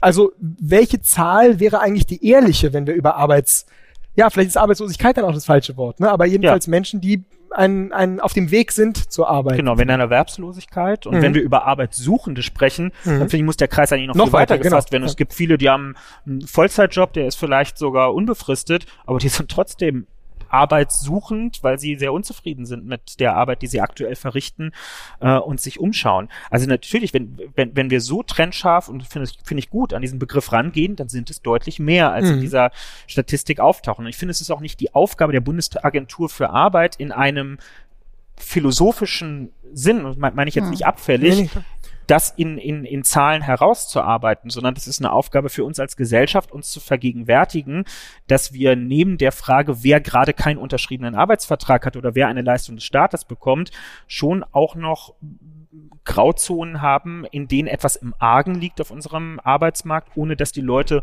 Hunger leiden würden im Moment gerade. Hat denn Corona eigentlich genau das ähm, verschärft oder sind wir eigentlich jetzt aus Ihrer Perspektive da doch erstaunlich gut durchgekommen bisher? Also die Arbeitslosigkeit steigt ja nicht offensichtlich. Ähm, man hat das Gefühl, der Sozialstaat funktioniert. Also all das, was die SPD sich gewünscht hat, hat doch irgendwie jetzt in dieser Corona-Zeit gut funktioniert, oder? Auch hier wieder, wenn wir uns die reinen Zahlen angucken, kann man zu diesem Eindruck kommen. Ich warne aber vor zu viel ähm, Euphorie, weil die Entwicklung, die oder die, die relative Stabilität auf dem Arbeitsmarkt hat stärker, nach allem, was wir in den Zahlen sehen, mit ähm, der demografischen Entwicklung und dem Fachkräftemangel in Deutschland zu tun. Also die Tat, es haben viele Menschen in der Corona-Pandemie ihre bisherige Erwerbsarbeit verloren. Die mhm. sind aber nicht wie in früheren Krisen alle in die oder zu großen Teilen in die Erwerbslosigkeit gewechselt, sondern die haben woanders äh, eine Arbeitsgelegenheit äh, oder einen, einen richtigen Job ähm, gefunden. Also wenn Sie mit Leuten sprechen, die bis vor der Pandemie in der Gastronomie gearbeitet haben, im Service oder in der Küche, einer der Bereiche, wo ganz viele Leute ähm, geflüchtet sind, äh, da, dann können Sie tatsächlich viel über Arbeit ähm, erfahren. Ich habe mich im Wahlkampf mit Gastronomen in meinem Wahlkreis unterhalten und die haben gesagt, ähm, uns hat auch das Kurzarbeitergeld und selbst wenn wir es auf 100 Prozent dauerhaft aufgestockt hätten, irgendwann nichts mehr gebracht, weil als das erste Jahr durch war und klar wurde, so schnell geht das hier nicht mehr zur Normalität zurück, da haben viele gesagt, Chef, du, ich gehe, weil ich will meinen Kindern zu Hause zeigen können, dass ich morgens wieder für irgendwas aufstehe. Es reicht mir eben nicht auf Dauer einfach nur zu wissen, äh, dass das Nettogehalt am Ende dasselbe ist, wie es vorher gewesen ist und dass ich keine Einschränkung in meinem Lebensstil, zumindest was die Kaufkraft angeht, äh, zu, äh, äh zu verbuchen habe, sondern ich will diese Sinnstiftung in meinem Leben haben. Ich habe im Service gearbeitet, weil ich was für Menschen machen wollte, weil mir wichtig war, ein Lächeln mhm. zurückzukriegen, Trinkgeld auch als eine symbolische Sache zu bekommen, Dankbarkeit zu spüren. Das habe ich alles nicht mehr, wenn es nicht passiert. Und die haben mir erzählt, die Leute gehen in alle Himmelsrichtungen. Die sind klar in Corona-Testcenter oder ins Impfzentrum äh, gegangen. Ne? Wir schmunzeln darüber, aber das sind ja dann die Wege, die sich gesucht werden. Es ging in, äh, in Sicherheitsgewerbe, in die Gesundheitsämter hinein, in alle Himmelsrichtungen. Hauptsache tätig sein können. Und das finde ich zeigt ganz gut auf, welche hm. Dynamiken im Verborgenen auf unserem Arbeitsmarkt im Moment gerade ähm, passieren. Das ist für, für die Bundesagentur und für die äh, Arbeitslosenversicherung und ihre aufgebrauchten Rücklagen ist das eine gute Nachricht. Individuell ist das nicht immer eine gute Nachricht. Naja, es ist vor allem interessant, weil wir ja häufig auch darüber klagen, zum Beispiel typischerweise am Ende des Urlaubs, dass man wieder arbeiten muss, aber dass eben natürlich ähm, diese, dieses, diese Regelmäßigkeit von Struktur, die Arbeit schafft und so weiter äh, für Menschen offensichtlich sehr wichtig ist. Ich möchte noch mal, bevor wir in die Diskussion einsteigen, noch einen anderen Aspekt. Wir haben jetzt sehr viel gesprochen über ähm, ja dieses, diesen Bereich klassischer Erwerbsarbeit, Arbeitslosigkeit und so weiter. Es gibt ja auch die da kann man jetzt sagen, das ist ein Luxusproblem und trotzdem ist es ja auch ein echtes Problem, ähm, der das Phänomen ähm, der der Workaholics, ja, also Leute, die Burnout haben, die viel zu viel arbeiten. Also wir haben in unserer Gesellschaft ja so ein merkwürdiges Nebeneinander von Leuten, die die ja, einen Job suchen, Angst vor Arbeitslosigkeit haben, zu wenig arbeiten, gerne mehr arbeiten würden, nur Teilzeit, nur befristet beschäftigt sind. Und gleichzeitig haben wir all die Leute, die erzählen, dass sie bis mitten in der Nacht arbeiten, dass sie gerne weniger arbeiten würden, dass sie völlig überlastet sind und ähm, dass sie eigentlich gerne aus diesem Hamsterrad raus möchten. Und auch, wir sehen es ja auch an den Zahlen der Krankenkassen, wie viele ja auch, auch Fälle es tatsächlich gibt, ja, von ähm, Menschen, denen, die die Arbeit krank macht, und zwar nicht, weil es so eine gefährliche Arbeit ist, sondern weil es einfach zu viel ist. Was haben wir irgendwie, jetzt sage ich mal, wir als Gesellschaft ähm, irgendwie ein gestörtes Verhältnis zur Arbeit?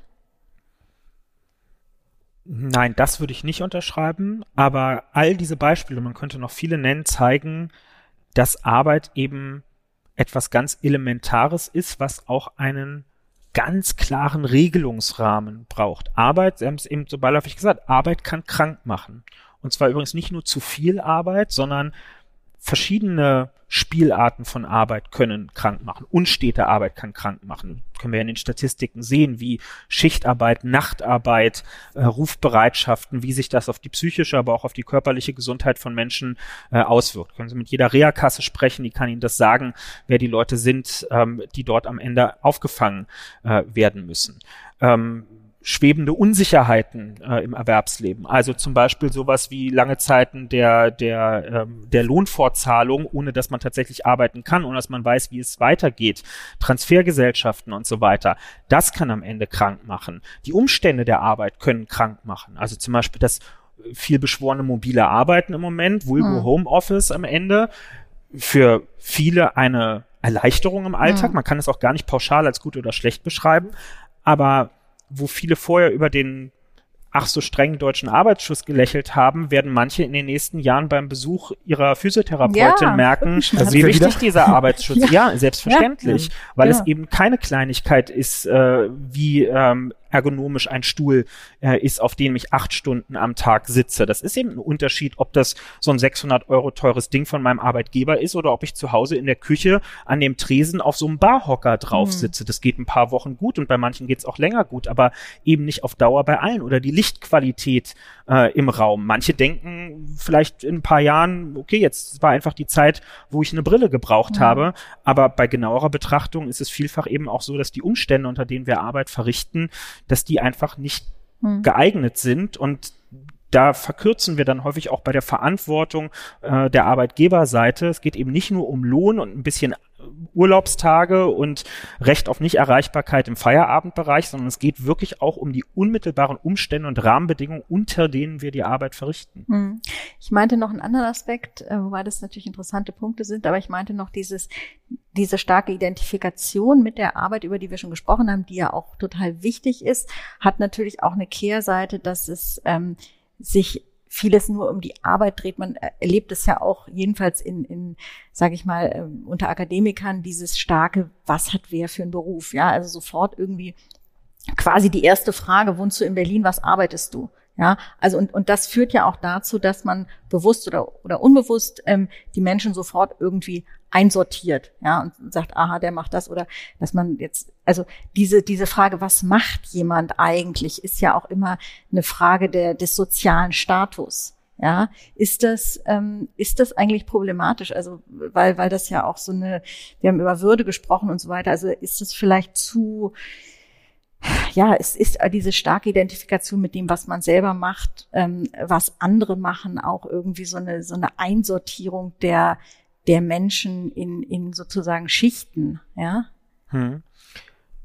Die Situation kennen wir alle, also zumindest aus Vor-Corona-Zeit. Man kommt zu einer Party, man kennt erheblich viele Leute nicht und es gibt immer drei klassische Kennenlernfragen. Wie heißt du, wo kommst du her und was machst du? Und mit was machst du ist gemeint, was arbeitest du, was erwerbsarbeitest du.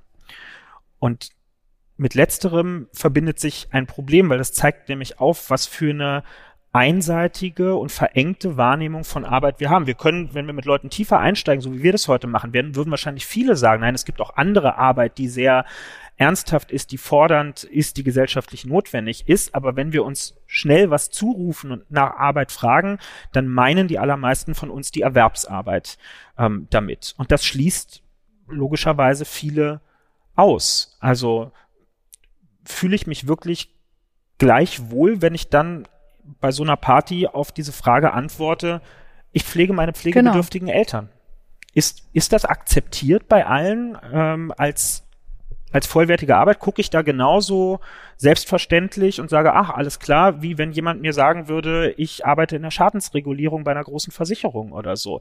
Das ist, ähm, das muss jeder für sich einmal fragen, wie wir das eigentlich begreifen. Und man kann es ja noch genau. weiterführen. Ich engagiere mich ehrenamtlich in einer Nichtregierungsorganisation. Ich bin im Klimaschutz äh, unterwegs. Ja, ich äh, rette seltene Vogelarten vor der Ausrottung oder so.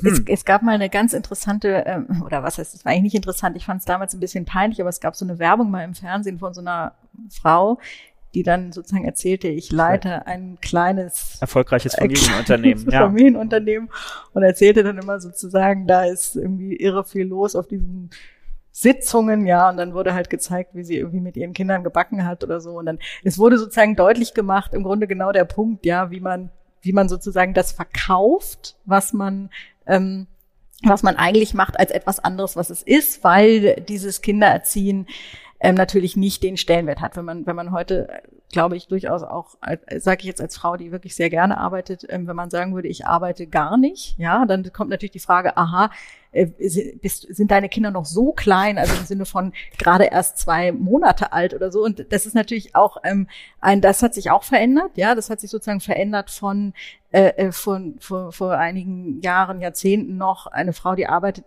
Kinder hat, ist sozusagen ein Skandal zu heute. Äh, eine Frau, die sagt, ich arbeite nicht, ich kümmere mich nur um deine Kinder, ist sozusagen so, oh Gott, wie langweilig ist das? Ähm, ist halt sehr viel Vorurteil dabei, ja.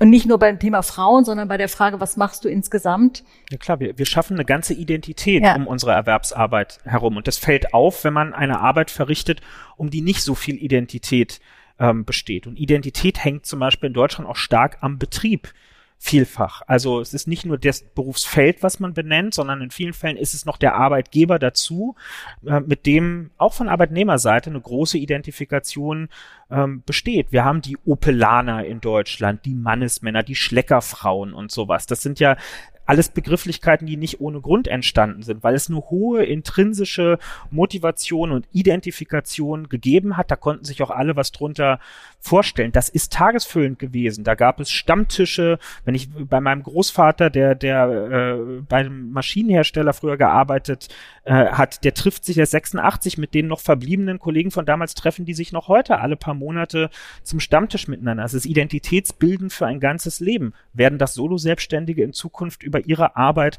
auch sagen können, welche Geschichten werden Sie erzählen über Ihr Erwerbsleben? Was erzählen Sie auf den Partys oder wenn Sie auf der Straße angesprochen werden? Es ist keine Kleinigkeit, wie die Identität von Arbeit sich in einer wandelnden Arbeitsgesellschaft mit anderen Betriebsstrukturen und anderen Vertragswesen, wie sich das entwickelt. Es ist keine Kleinigkeit, aber natürlich, wenn wir jetzt nochmal versuchen, Hand aufs Herz, ehrlich auf die Geschichte auch zu schauen, auch gerade Ihrer Partei, würden Sie da nicht sagen, sozusagen von der Gründung Ihrer Partei bis heute, wie unfassbar viel getan worden ist, wie viel sich verändert hat und gerade im Punkt sozusagen der Absicherung, ähm, der, der Beschäftigung mit ähm, Arbeitnehmerrechten und so weiter, nicht wahr? Also ist es nicht manchmal auch so, dass wir aus dem Blick verlieren, die großen ähm, Veränderungen, die eigentlich schon stattgefunden haben und dass wir das auch uns ins, äh, in Erinnerung rufen müssen und dass wir vielleicht, wenn wir über den ergonomischen Stuhl reden, auch irgendwie dann in so einem Wohlstandssituation angekommen sind. Finde, äh, gerade bei dem Beispiel finde ich es nicht.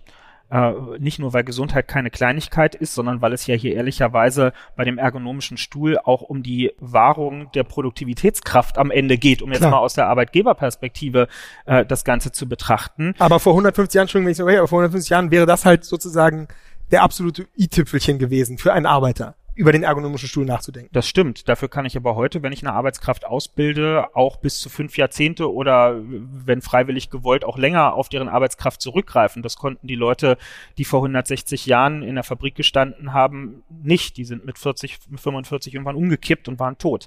Ähm, insofern verändert sich schon was und ja, natürlich ist vieles besser, das ist offensichtlich als Sozi äh, füge ich, äh, und zwar nicht nur pflichtschuldig hinzu, alles erkämpft. Nichts geschenkt davon. Alles erkämpft worden.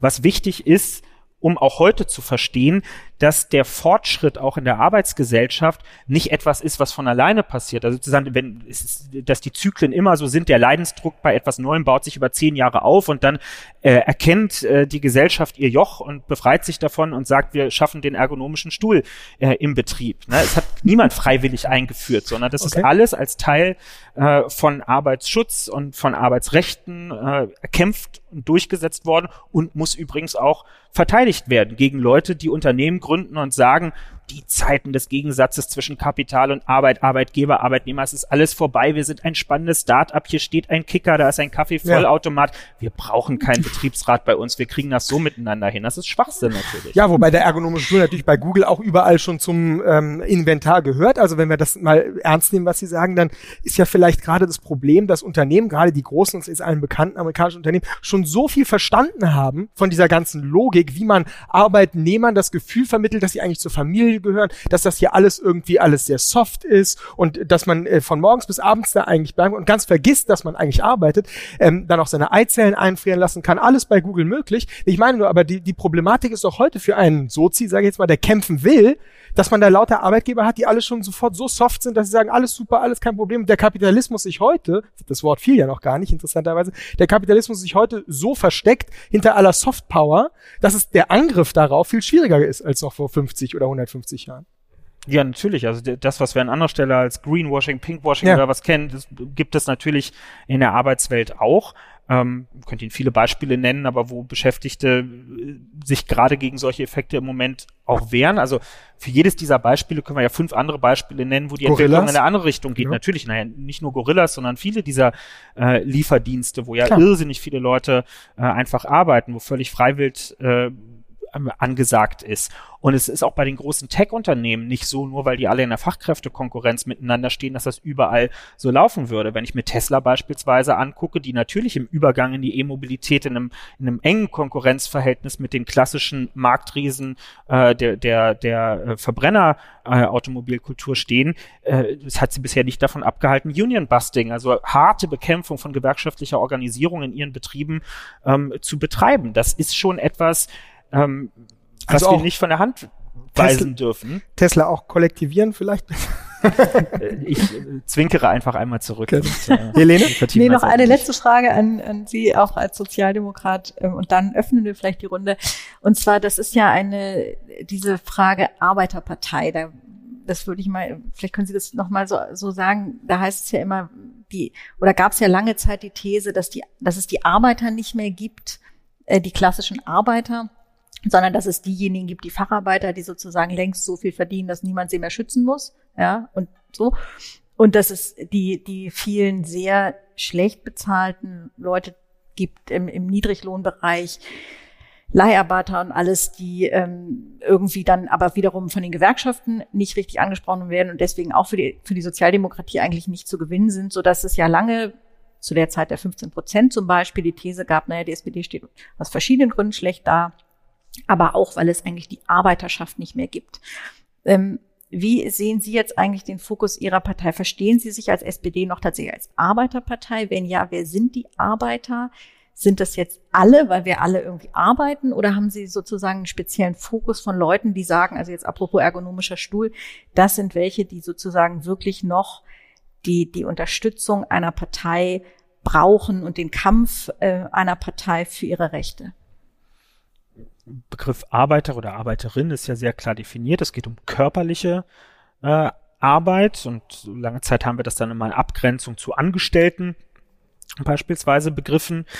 Von dem Begriff der Arbeiterpartei hat sich die SPD ja schon relativ lange gelöst und zwar nicht, weil uns die Arbeiter nicht mehr interessieren, die es zweifelsohne auch heute noch gibt. Also wenn Sie mit Leuten auf dem Bau sprechen, äh, mhm. beispielsweise, dann werden die sich sehr klar als Arbeiter begreifen, sondern weil die Arbeitswelt ausdifferenzierter ist und deshalb benutzen wir den Begriff äh, Partei der Arbeit und Arbeit in ihrer Vielfältigkeit, in der sie sich heute äh, eben darstellt. Und äh, die Trennschärfe ist natürlich auch nicht überall vorhanden. Also wenn ich über körperliche Arbeit spreche, ja, da haben wir alle ein paar Tätigkeiten vor Augen, da werden wir uns sofort einig sein, dass das harte körperliche äh, Arbeit ist und dort zu klassifizieren ist. Aber wenn ich jetzt in, in, in meine Biografie zurückgehe, die Kolleginnen und Kollegen, mit denen ich im Callcenter gearbeitet habe, was ist denn das? Also ist das, ist das geistige.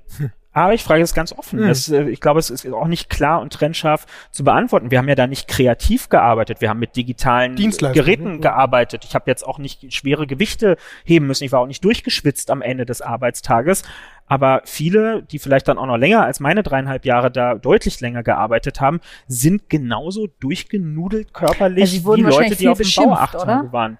Also ja gut, wir haben glücklicherweise inbound und nicht outbound gehabt, aber klar, wer irgendwo anruft, um den Leuten einen Vertrag aufzuschwatzen, der steckt einfach mental wahrscheinlich auch viel äh, am Ende ein. Oder ich meine, bei, bei uns war es jetzt ein Versanddienstleister, wenn sie am 24. Dezember Schicht haben und den Leuten erklären müssen, dass die große Geschenkelieferung für äh, fünf traurige Kinder heute leider nicht mehr vom Hermes Versand geliefert werden wird, ist schon, macht auch mental was mit äh, ja. einem, ja. Kon mhm. Konnte ich jetzt verknüsern, aber ähm, das, also mhm. auf so ein ganzes Erwerbsleben mhm. gerechnet, geht mir jetzt nicht um meine dreieinhalb ja, Jahre da, das ist jetzt nicht der Punkt, mhm. aber das, da gibt es ja auch Leute, die einfach irgendwann fertig sind mhm. oder die vielen Lehrkräfte, die nicht das gesetzliche Renteneintrittsalter erreichen. Nicht, weil sie die Tafeln nicht mehr aufgeklappt kriegen, sondern weil einfach irgendwann psychisch man durch ist und äh, diese ganzen Probleme, mit denen man jeden Tag konfrontiert ist, nicht mehr verarbeiten kann. Mich würde jetzt noch eine Sache interessieren, bevor wir öffnen, und zwar klassisch marxistisch gesagt ist ja auch die Arbeit immer ein Kriterium für die Schichtung in der Gesellschaft, also die Stratifikation. Wie würden Sie sich eigentlich selber beschreiben? Aus welcher Schicht der Gesellschaft kommen Sie? Vorhin haben Sie ja die Verwaltung ähm, gelobt und das nehme ich mal auch hin, als dass das etwas ist, was Ihre Eltern ja gemacht haben oder noch machen, ja. nicht wahr? Ähm, Im Jobcenter arbeitet Ihre Mutter, Ihr Vater im, im Verwaltung, in der Verwaltung, in Berliner Verwaltung. Haushaltsverwaltung. Genau. Also ähm, was ist das eigentlich für eine gesellschaftliche Schicht, aus der Sie kommen? Hm, habe ich, ich habe das für mich nie klassifiziert und kann Ihnen daher auch keine klare Antwort darauf geben. Ich habe äh, Als Marxist interessant, oder? Würde man sagen, das ist ja eigentlich was, wo man nachdenkt. Ähm, ja, aber es ist eben, es ist eben äh, am Beispiel meiner Eltern nicht so klar abzugrenzen. Ich musste feststellen, als die ersten Porträts über mich geschrieben wurden, das ist ja das, was passiert, wenn man dann der Juso-Vorsitzender wird und irgendwie in die Öffentlichkeit tritt, mhm. treffen sich Journalistinnen und Journalisten mit einem und dann trinkt man zwei Stunden Kaffee und erzählt einen Schwenk aus dem Leben und die schreiben am Ende einen mehr oder weniger klugen Text darüber, was der Kühnert so für ein Typ ist. Oder weniger. Oh. Nein, bei der also FAZ sind es immer die Klügeren. Ja, Texte natürlich. Wir haben schon festgestellt in dem NDR-Video, dass sie, was sie so über Journalisten genau, denken. Haben, nein, alles, ich habe wirklich, wirklich eine ja, große ja. Wertschätzung für den Beruf, überhaupt keine Frage. Nein, aber äh, und ich habe so ganz selbstverständlich damals gesagt, ich komme aus einem Beamtenhaushalt, weil ich dachte, naja, in meinem Haushalt haben neben mir zwei Menschen gelebt, nämlich meine Eltern, die sind beide Beamte, also nenne ich das jetzt mal mhm. Beamtenhaushalt. Musste dann feststellen beim Feedback, dass ich Bilder in Köpfen von Leuten erzeugt habe, die eher an so einen äh, weiß ich nicht, 200 Jahre zurückgedacht haben und sich unter, unter Beamtenhaushalt, glaube ich, so eine, so eine Landvilla vorgestellt haben, in der 73 Meter deutsche ja. Literatur in, in, in staubigen äh, Buchdeckeln äh, im Regal stehen. Das ist jetzt, also wir haben in einer zweieinhalb Zimmer Wohnung in irgendeinem so Siebengeschosser äh, am Berliner Stadtrand gelebt. Das ist also ich musste feststellen, dass meine Bilder da gar nicht so mhm. mit den gesamtgesellschaftlichen Bildern übereinstimmten und meine Eltern sind auch eher durch Zufall genau dort gelandet. Die hatten eigentlich Lehramt studiert, dann wurden aber im Westberlin der 80er keine Lehrkräfte gebraucht. Dann haben sie das abgebrochen und haben Quereinstieg gemacht. Und während dieses Studiums äh, wo sie dann auch mich irgendwann bekommen haben, haben sie eigentlich ihren Lebensunterhalt damit verdient, für den Leserkreis in Berlin Zeitung auszufahren. Also so Tüten, in denen so Wochen- und Monatsmagazine mhm. äh, drin sind und haben überwiegend von Trinkgeld äh, gelebt, was übrigens meine Vorstellung von äh, ja von Trinkgeld mhm. nicht als eine gerechte Form von Entlohnung, bitte nicht falsch verstehen, aber sehr geprägt hat, mhm. weil die mir immer eingebläut haben, wir haben eigentlich zehn Jahre lang im Wesentlichen von Trinkgeldern gelebt. Und das war die Grundlage, weshalb wir mal in Urlaub fahren konnten oder so zwischendurch. Also das ist, irgendwie ist das bei mir in der Familie, ist das alles total bunt. Mein Opa, Jahrgang 35, war ungelernter Maurer, ist dann irgendwann Reisebusfahrer geworden, war dann selbstständiger Taxiunternehmer. Ich bin nicht damit groß geworden, dass es da so klare Abgrenzungen gegeben hat, sondern ein bisschen hat man dann halt auch immer das gemacht, wo einen das Schicksal hingeschubst hat. Mhm. Aber es ist ganz interessant, jetzt nochmal zum Abschluss, oder? Äh, zum Abschluss, dass man mhm. sagt, die Arbeitsbeschreibung auch eines Beamten ist so unklar und undefinierbar, dass man daraus nicht eindeutige ähm, sozialpsychologische äh, Schlüsse ziehen kann. Gut, erstmal vielen Dank, dass wir Sie hier so befragen durften. Und jetzt ähm, sind Sie oder seid ihr an der Reihe hier im Raum. Ähm, wir bitten um Handzeichen und bevor wir die Handzeichen kommen. Auch. Äh, bevor die Handzeichen kommen. Genau, und wenn Sie sich melden, dann kommt jemand und macht das Mikrofon hin.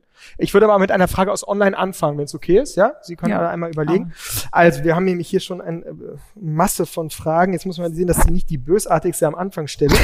ähm, Regina fragt, der Staat springt doch auch ein, in Klammern Wohngeld, wenn die Miete zu hoch ist und das Einkommen zu niedrig ist. Damit wird doch das leistungslose Einkommen der Vermieter gefördert. Was sagen Sie dazu?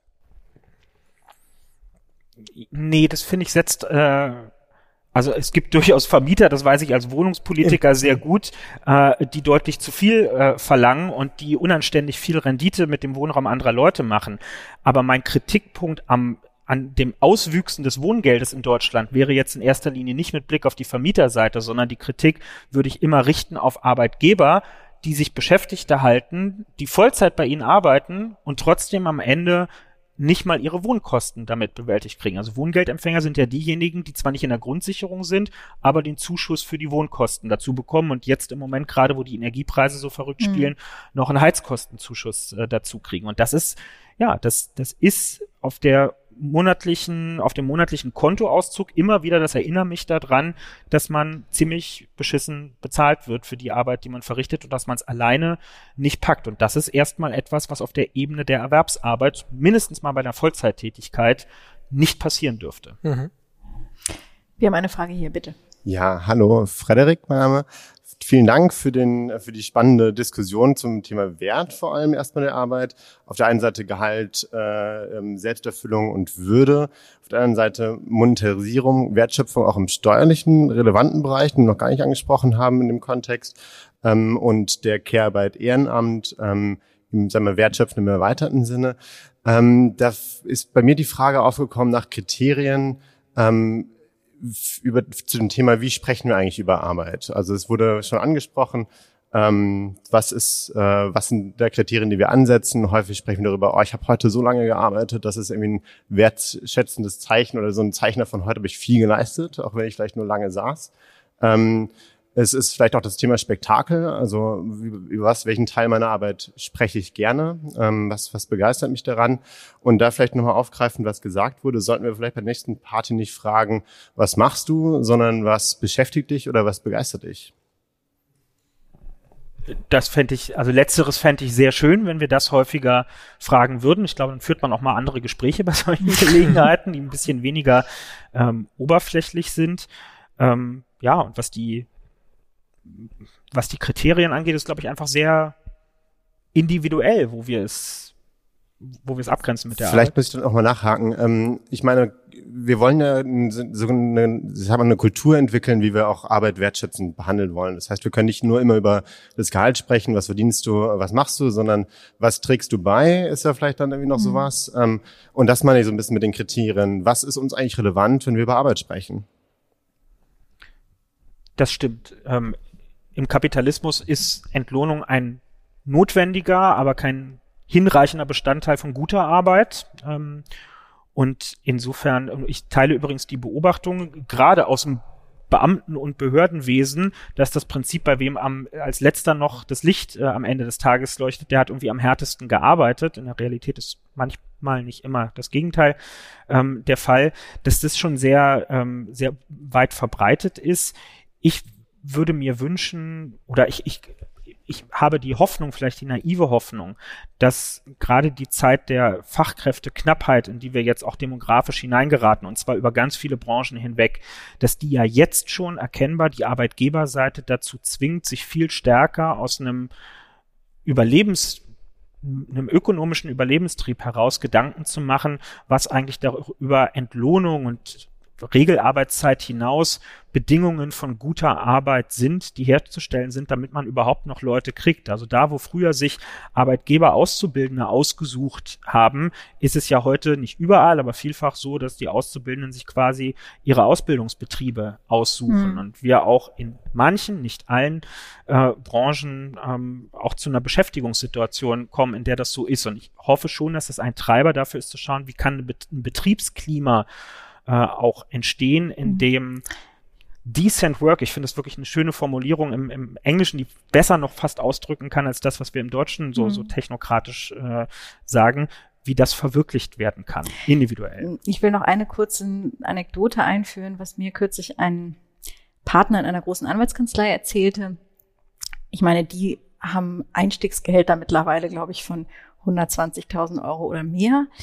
Ähm, und er sagte so, da kommen dann diese Leute, die irgendwie natürlich gute Examiner gemacht haben und sagen so, ja, also irgendwie, ich würde schon überlegen, bei Ihnen anzufangen, aber ich kann also Freitag immer auf gar keinen Fall länger als 16 Uhr, weil ich da und ich hätte gerne irgendwie vielleicht ein Dreiviertel oder 75 Prozent oder 82 Prozent und so weiter. Und dann möchte ich aber gerne noch einen Tag Homeoffice und dann brauche ich noch dies und das.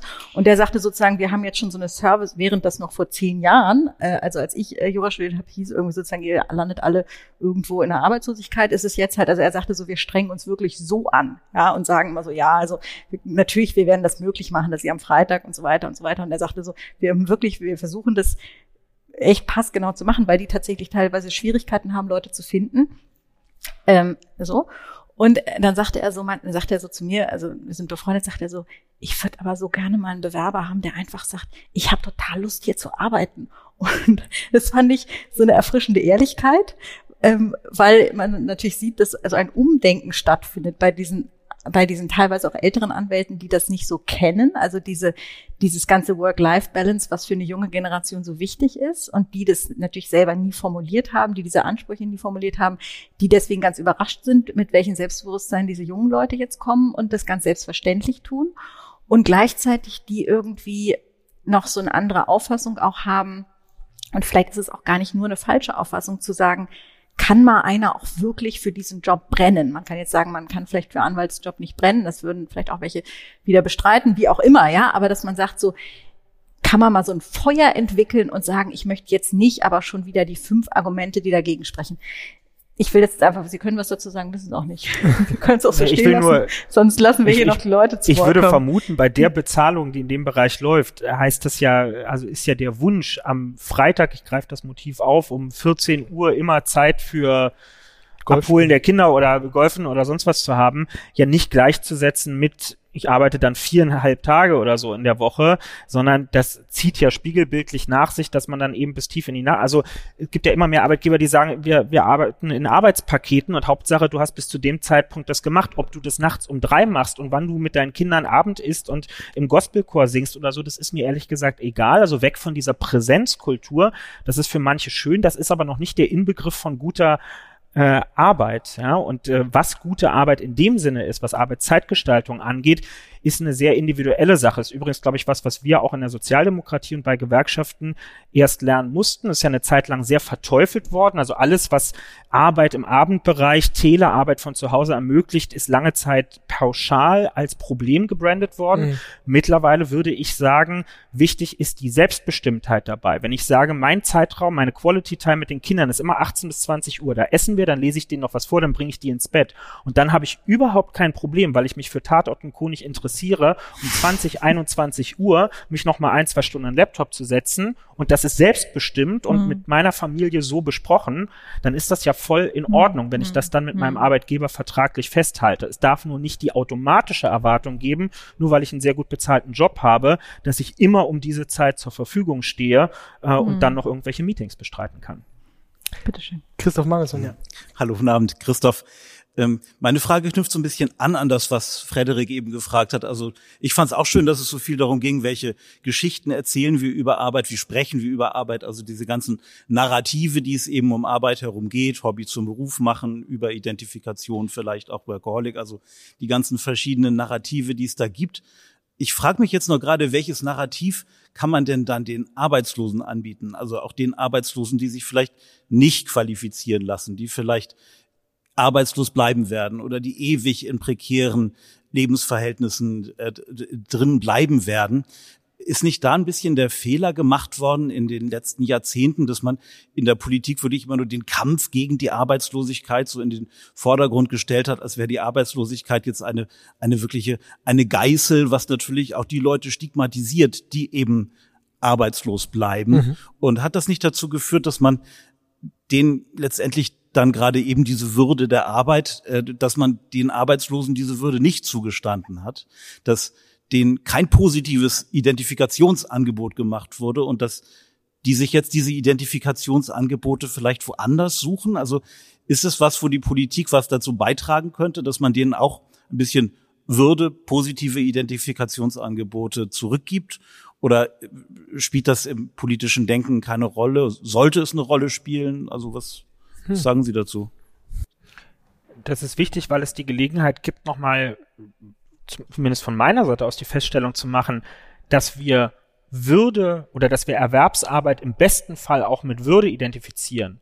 Heißt nicht, dass keine Würde da ist, wenn keine Erwerbsarbeit da ist. Ähm, Erwerbsarbeit kann im besten Fall ein Mehr oder ein, eine, ein Mehr an selbstempfundener Würde bedeuten, aber es gibt kein würdeloses äh, Leben. Und wir haben, glaube ich, den Fehler ähm, gemacht, gerade in den großen Zeiten des apostrophiere jetzt mit Neoliberalismus in 20, 25 Jahren. Man kann es an den Slogans dieser Zeit auch nachvollziehen. Damals gab es ja die Parole, sozial ist, was Arbeit schafft, war ein sehr gern benutzter Begriff auch rund um die Arbeitsmarktreform der frühen 2000er Jahre. Der ist irgendwann ersetzt worden, der Satz, durch die Formulierung, die nur auf den ersten Blick geringfügig geändert aussieht. Sozial ist, was gute Arbeit schafft. Und gute Arbeit ist ja übrigens kein, also das klingt immer so, so dahingesagt, gute Arbeit. Gute Arbeit ist ja ein wissenschaftlich definiertes Ding tatsächlich, ähm, was in der Arbeitsforschung ähm, ausstaffiert ist mit allerlei Kriterien. Ähm, und diese Formulierung verrät uns ja, da hat schon ein, ein Wandel in der Wahrnehmung ähm, stattgefunden. Und ähm, letztlich, ich glaube, die, die allermeisten Menschen können und wollen etwas beitragen. Wir haben uns immer dagegen gewehrt und das finde ich auch richtig, uns jetzt irgendwo den einen rauszugreifen, ne, diese alte Bildgeschichte mit Florida-Rolf oder so, den einen aufs, äh, aufs Schild zu heben äh, und an dem dann irgendwie was völlig quantitativ gegen die Mehrheitsverhältnisse in der Gesellschaft ist, die große Geschichte zu erzählen von der Dunkelziffer von Leuten, die gar nicht arbeiten will, was immer das tatsächlich heißt. Ich finde das in einer Wohlstandsgesellschaft mit 83 Millionen Menschen ähm, nicht individuell, aber gesellschaftlich vernachlässigbar, dass es solche Fallkonstellationen äh, am Ende geben kann. Ich finde, dass vergossene Milch, vergebene Energie, wirklich auch vergebene geistige Energie, wenn wir äh, an, und damit meine ich nicht, die sollen ignoriert werden oder die sind nichts wert, ganz im Gegenteil.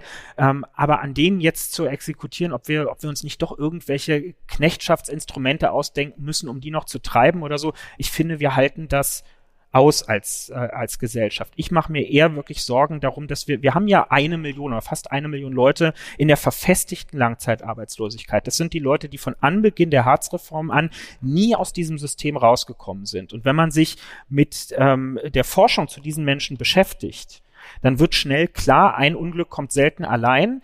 Ähm, die Erwerbslosigkeit war zuerst da.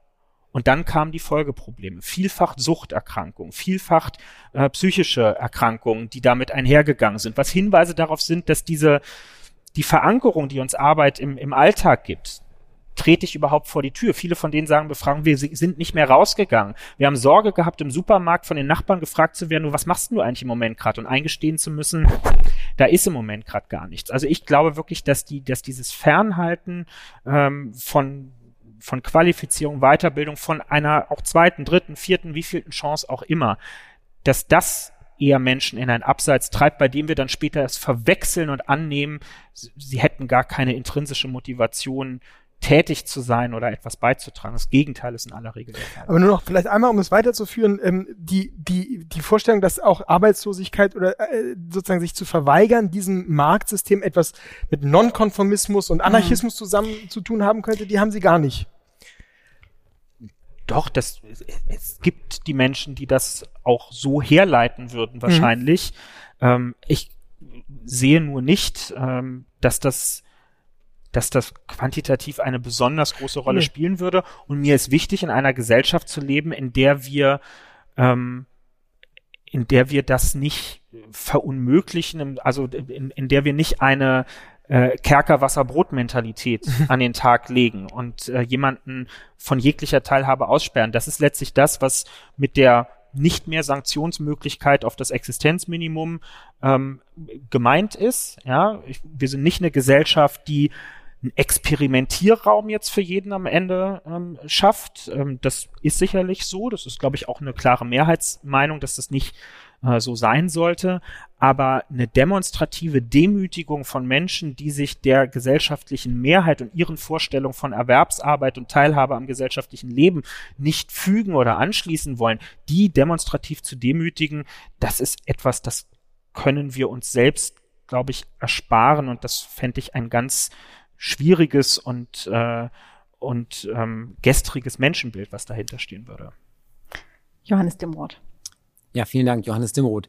Ähm, ich habe eine Frage, die, glaube ich, ganz gut daran anknüpft und dann noch eine zweite, die äh, nur bedingt ernst gemeint ist. Die erste Frage, ähm, die daran anknüpft, ist, Sie haben, wie ich finde, etwas lapidar vorhin dargestellt, welche großen Veränderungsprozesse wir in der Arbeitswelt noch vor uns haben. Und da frage ich mich, welches Narrativ, um bei dem Bild zu bleiben, Sie eigentlich als Partei der Arbeitnehmerinnen und Arbeitnehmer anbieten, um die Leute, die ja in weiten Teilen doch eine gewisse Veränderungs Veränderungsmüdigkeit spüren. Große Transformationsprozesse, Digitalisierung. Wir erleben gerade den äh, Verbrauch des letzten bisschen äh, Friedensdividende, die eigentlich keine Lust mehr haben auf Veränderung, sondern die im Prinzip genau das Gegenteil wollen. Irgendwie Planbarkeit, Klarheit, ähm, Voraussehbarkeit, wie sie die eigentlich mitnehmen wollen auf diesen Prozess. Sie haben das vorhin geschildert, dass es im Prinzip die Normalität sein wird, ähm, vor der wir alle stehen, selbst in vergleichsweise ähm, qualitativ hochwertigen Berufen oder in Berufen jedenfalls, die eine äh, vergleichsweise qualitativ hochwertige Ausbildung erforderlich machen welche Geschichte sollen wir denen eigentlich erzählen, um ähm, eine in Teilen ja verunsicherte, nicht zuletzt durch die Pandemie auch in Teilen gespaltene Gesellschaft eigentlich noch zu ein- und mitzunehmen und nicht daraus einen neuen Spaltpilz werden zu lassen? Das wäre die ernst gemeinte Frage. Die andere Frage, die ich stellen muss als glühender Eintracht Frankfurt-Fan, wie kann man ernsthaft Fan von Bielefeld und Bayern München gleichzeitig sein? Und da lasse ich TB mal hinten an, weil die mag ich auch. ähm, Gut, dann hebe ich mir die Antwort auf die Frage jetzt auch erstmal noch auf und äh, fange mit dem, mit dem ernsthaften Teil an. Ähm, tut mir leid, wenn es lapidar rübergekommen sein mag. Es ist überhaupt gar nicht lapidar äh, gemeint und äh, habe ja vorhin schon angedeutet, das wird für die Parteiorganisation SPD der Arbeitsschwerpunkt der nächsten Jahre in einem umfassenden Sinne ähm, sein, sich mit Transformation und ihren Verästelungen auseinanderzusetzen.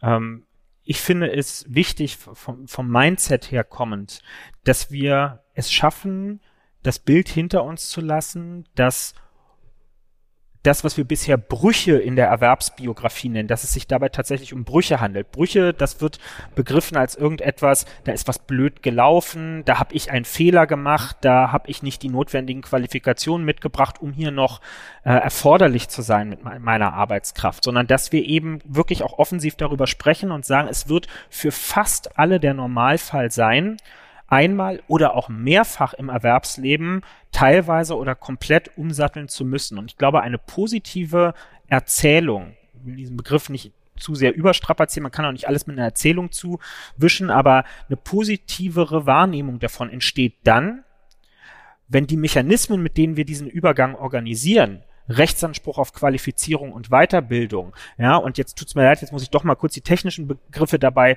verwenden, sowas wie Transformationskurzarbeitergeld. Also wir halten den Lebensstandard von Menschen, man kann weiter seinen Baukredit abzahlen und so weiter, auch wenn ich mich in einer Umschulungsphase befinde und nicht produktiv gerade tätig sein kann, sondern mich auf die nächste Tätigkeit vorbereite das ähm, nicht nur für den Fall des erzwungenen Jobwechsels zu öffnen und als Gesellschaft bereitzuhalten, sondern auch für den freiwillig gewollten. Dann wird es ein tatsächlicher Freiheitsgewinn. Also über, übersetzt in Alltagssprache, ich will nicht nur oder wir wollen nicht nur eine, eine Transformationsgesellschaft, in der Recht auf Qualifizierung und Weiterbildung für den Kohlearbeiter bei der LEAG in der Lausitz bereitsteht, dem wir blöderweise durch politische Beschlüsse seine Kohlegrube dicht machen, sodass der die letzten 20 oder 30 Jahre seines Erwerbslebens dann nicht mehr arbeiten kann, sondern ich will das auch für denjenigen haben, der 25 Jahre in seinem Lehrberuf gearbeitet hat. Den Beruf gibt's weiter, aber er sagt, es muss noch andere Möglichkeiten in meinem Leben geben, produktiv tätig zu sein. Ich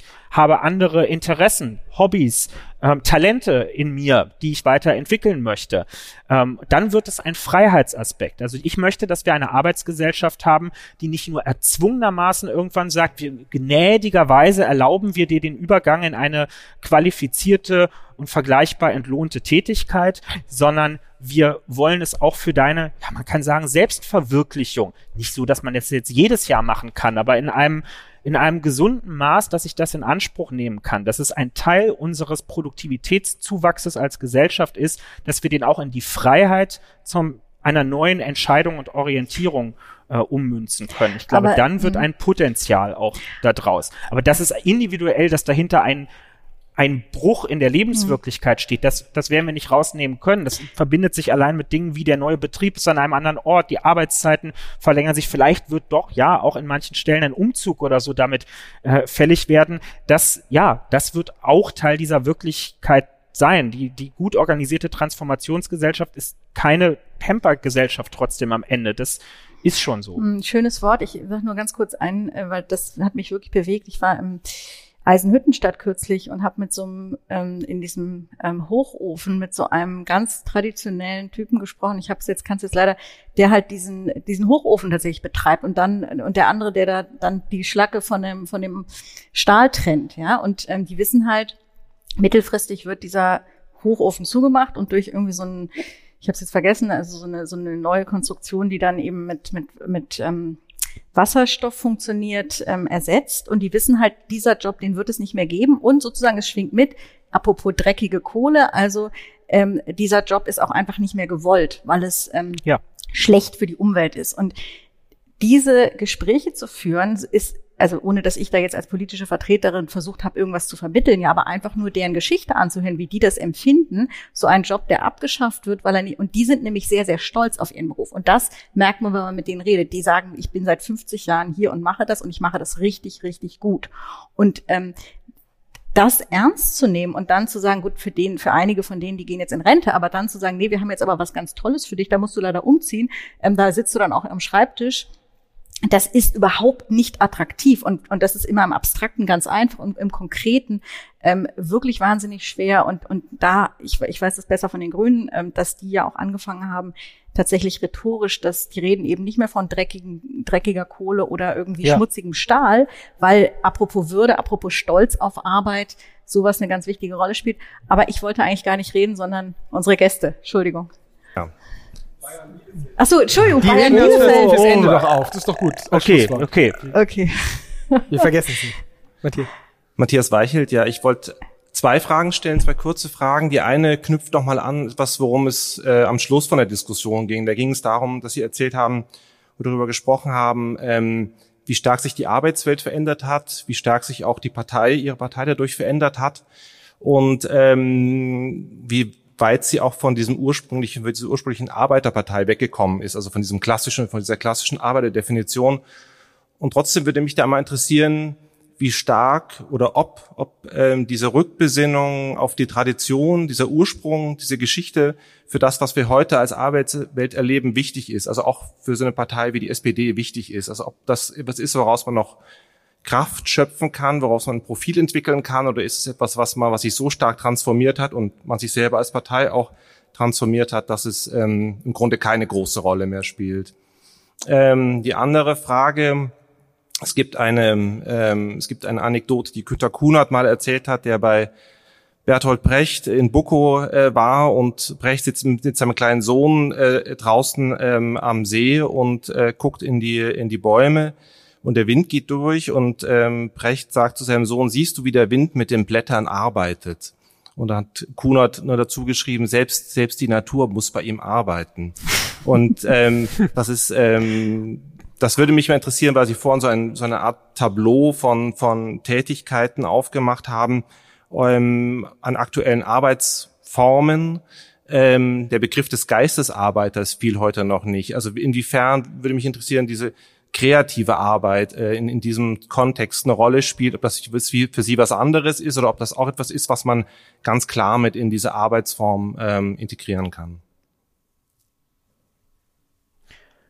Na, in der Regel haben wir es ja heute mit komplexen Arbeitsprozessen zu tun und da wir in einer arbeitsteiligen Gesellschaft lange schon angekommen sind, finde ich, müssen wir uns immer wieder vor Augen führen, körperliche und geistige Arbeit dort, wo sie überhaupt klar abgrenzbar sind. Ich glaube, weiterhin in vielen Bereichen ist das nicht klar abgrenzbar. Wir haben vorhin über Beispiele getroffen, äh, gesprochen. Aber dort, wo sie klar abgrenzbar sind, sind sie trotzdem Teil eines großen Ganzen, weil kaum ein Arbeitsprozess in sich erschöpfend äh, ist. Alleine durch die Globalisierung, der wir unterworfen äh, sind, äh, durch globale Handelsketten, dass Produkte ja nicht nur produziert und dann als Tauschware auf einen Markt getragen werden, sondern vermarktet werden, verkauft werden, sind ja alle körperlichen Arbeitstätigkeiten, die in unseren Breitengraden heute passieren, früher oder später auch mit geistiger Arbeit und andersrum fest ähm, verwoben. Und deswegen glaube ich auch, dass dieses und das berührt dann die andere Frage, dass dieses kollektive Verständnis von Arbeit und der Identität der Arbeit, die in der SPD so wichtig ist, dass die auch in einer sich wandelnden Arbeitsgesellschaft noch eine äh, noch eine Zukunft äh, hat, dass auch Gewerkschaften in diesem Sinne eine Zukunft haben. Nicht mehr so häufig in Form der großen Massenbetriebe, wo wir dann, also sehen wir auch in der SPD, wo wir dann die Betriebsgruppen früher hatten, wo wirklich Menschen gar nicht im SPD-Ortsverein organisiert waren, sondern in der SPD-Betriebsgruppe Deutsche Post oder irgend sowas, wo man mit Kolleginnen und Kollegen zusammen organisiert war. Das fällt weg, auch durch betriebliche Aufsplittungen, durch Subunternehmen und so weiter und so fort, die entstehen. Aber die Arbeitsprozesse, die globalen Lieferketten und ähnliches, die sind eng miteinander verwoben und damit auch die Arbeit als solche. Und ich erkenne sogar vorsichtig Anknüpfungspunkte in unserer Arbeit wieder stärker auch an unsere internationalistische Tradition. Es fällt heute, also die, die Geschichte, ohne zu tief einsteigen zu wollen, die Geschichte der sozialistischen Internationalen als unserer globalen Dachorganisation der Sozialdemokratie, deren Vorsitzender Willy Brandt bis kurz vor seinem Tod gewesen ist. Und unter ihm war das eine bedeutsame Organisation, die den Nord-Süd-Dialog äh, organisierte beispielsweise. Hat danach einen wahnsinnigen Bedeutungsabfall erlebt, nicht durch Zufall beginnt mit den 90er Jahren, ähm, weil wir im Zeitalter der Individualisierung auch der Arbeitsprozesse gewesen sind und langsam kommen wir jetzt wieder zurück. Wenn wir in einer Welt, in der Arbeitskraft mobil ist oder auf einem Kontinent, auf dem Arbeitskraft zumindest mobil ist, über gemeinsame Sicherungssysteme sprechen. Wie ist das denn, wenn ich Freizügigkeit in der EU habe und die Hälfte meines Erwerbslebens irgendwo im Nachbarland bin oder als Lkw-Fahrer unterwegs bin? Wie sichern wir denn gemeinsam Arbeit ab? Und plötzlich haben wir eine viel stärker grenzübergreifende Diskussion. Wenn wir einen gemeinsamen Markt als EU haben und wir haben einen Mindestlohn in Deutschland, müssen wir nicht allein als Marktteilnehmer ein Interesse daran haben, haben, dass die anderen auch Arbeitsschutzstandards im Sinne von Lohnuntergrenzen einführen, damit wir eine Vergleichbarkeit auf diesem Markt noch gewährleistet haben. Nicht in Euro und Cent denselben Mindestlohn in Rumänien wie in Deutschland, aber muss da nicht auch bei 60 Prozent des Medianlohns eine Grenze eingezogen werden, damit die uns nicht mit Dumpinglöhnen am Ende die Arbeitskraft abziehen. In diesem Sinne sind wir wieder viel stärker international ähm, unterwegs, anders als das früher gewesen ist. Es ist nicht mehr Arbeiter aller Länder vereinigt euch mit der roten Fahne in der Hand, aber es ist auf eine ganz pragmatische Art eine zwingende Notwendigkeit in einer globalisierten Wirtschaft mit globalisierten Konzernstrukturen und Handelswegen Arbeit auch wieder international zu denken und als einen gemeinsamen Kampf auch zu begreifen. Und das funktioniert in Ansätzen schon im Moment wieder. Der Arbeitskampf, ähm, die nächste Frage ist allerdings von der anderen Seite her gestellt. Benedikt S. fragt, was motiviert junge Leistungsträger, die ebenso das Rückgrat einer Gesellschaft sind, wenn sie von früh an einen Spitzensteuersatz bezahlen müssen und so mehr in die Gesellschaft als in sich investieren? Was hält sie vom Abwandern ab?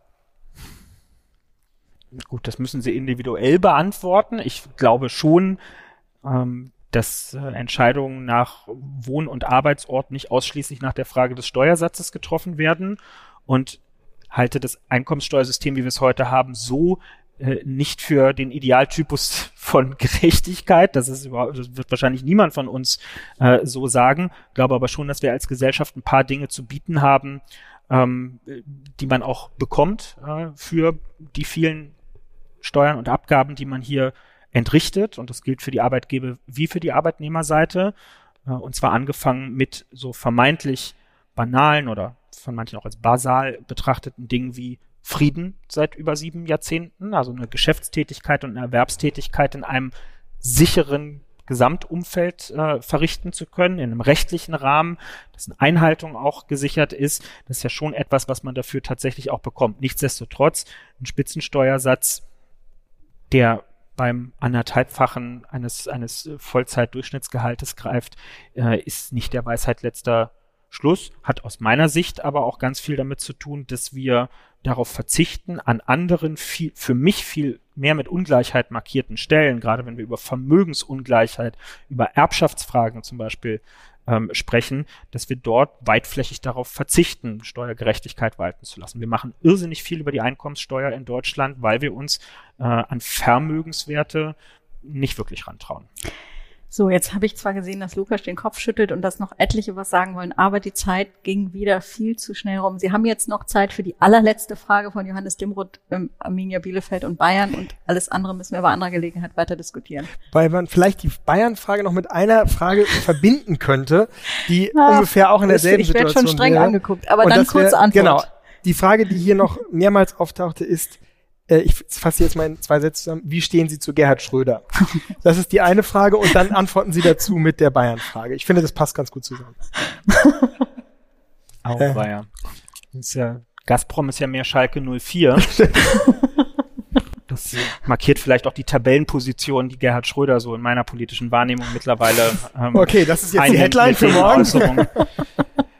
ähm, ja, vielleicht belasse ich es mal dabei. Das ist, glaube ich, genug der Worte. Ähm, das wird sonst so unschön. Ähm, mhm. Und äh, ansonsten ist es so, viele würden wahrscheinlich sagen, Bielefeld-Fan zu sein ist Arbeit. Ähm, äh, aus der Realität heraus kann ich sagen, Bayern-Fan zu sein ist die größere äh, Arbeit. Das ist was, was ich biografisch aus meiner Kindheit in den 90ern mitschleppe. Wir hatten ja keinen, Bund wir hatten ja nichts, wir hatten keinen Bundesligisten in Berlin. äh, also hat Bundesliga über den Fernseher stattgefunden. Das war Bayern. Das kriegt man dann irgendwann nicht mehr raus. Ich leide äh, sehr daran. Ja, und ähm, aber es ist so, wie es ist. Es gibt in der SPD nicht viele, hm? oder? Gibt es in der SPD nicht so viele? Der Parteivorsitzende ist auch äh, Bayern-Fan. Ja, ja, dann sind sie in guter Gesellschaft. Ja, trifft uns viel Feindseligkeit. Ich weiß, das ist das Kanzleramt, äh, das alte Kanzleramt, da können Sie sich mal vertrauensvoll hinwenden. Da gab es, glaube ich, viele. Ja? Hm, unter den Beamten. Egal. Vielen Dank, Herr Kühnert, ähm, dass Sie da waren, dass Sie sich unseren Fragen gestellt haben, ähm, dass Sie ein paar Einblicke in Ihre, in Ihr eigenes Leben, in Ihre eigenen Vorstellungen von Arbeit, ähm, ja, uns gewährt haben. Wir freuen uns, dass Sie im, da draußen irgendwo uns zuschauen und dass ihr hier, Sie hier sind und ähm, sehen uns in einem Monat wieder mit. Am 17. März mit Diandra Donecker, der Geschäftsführerin der Villa Griesebach. Und dann geht es um die Frage, wie teuer ist Kunst? Also andere schließt, Baustelle, aber hat auch mit Geld zu tun. Genau. so schließt sich der Kreis. Wir können hier leider keinen äh, Weinempfang mehr machen wie das letzte Mal, weil das Gesundheitsamt, Gesundheitsamt das nicht erlaubt. Aber ja, das heißt, wir müssen jetzt alle leider gehen. Sie müssen sowieso los. Also nochmal danke an Sie und danke an alle. Danke an den Verlag der FAZ. Danke an Anna. Danke an das tolle Videoteam, an Andreas für die Fotos und so weiter. An alle, die ich jetzt vergessen habe, für die Unterstützung und Organisation. Vielen Dank, Herr Kühnert. An das Berliner Ensemble für die Möbel.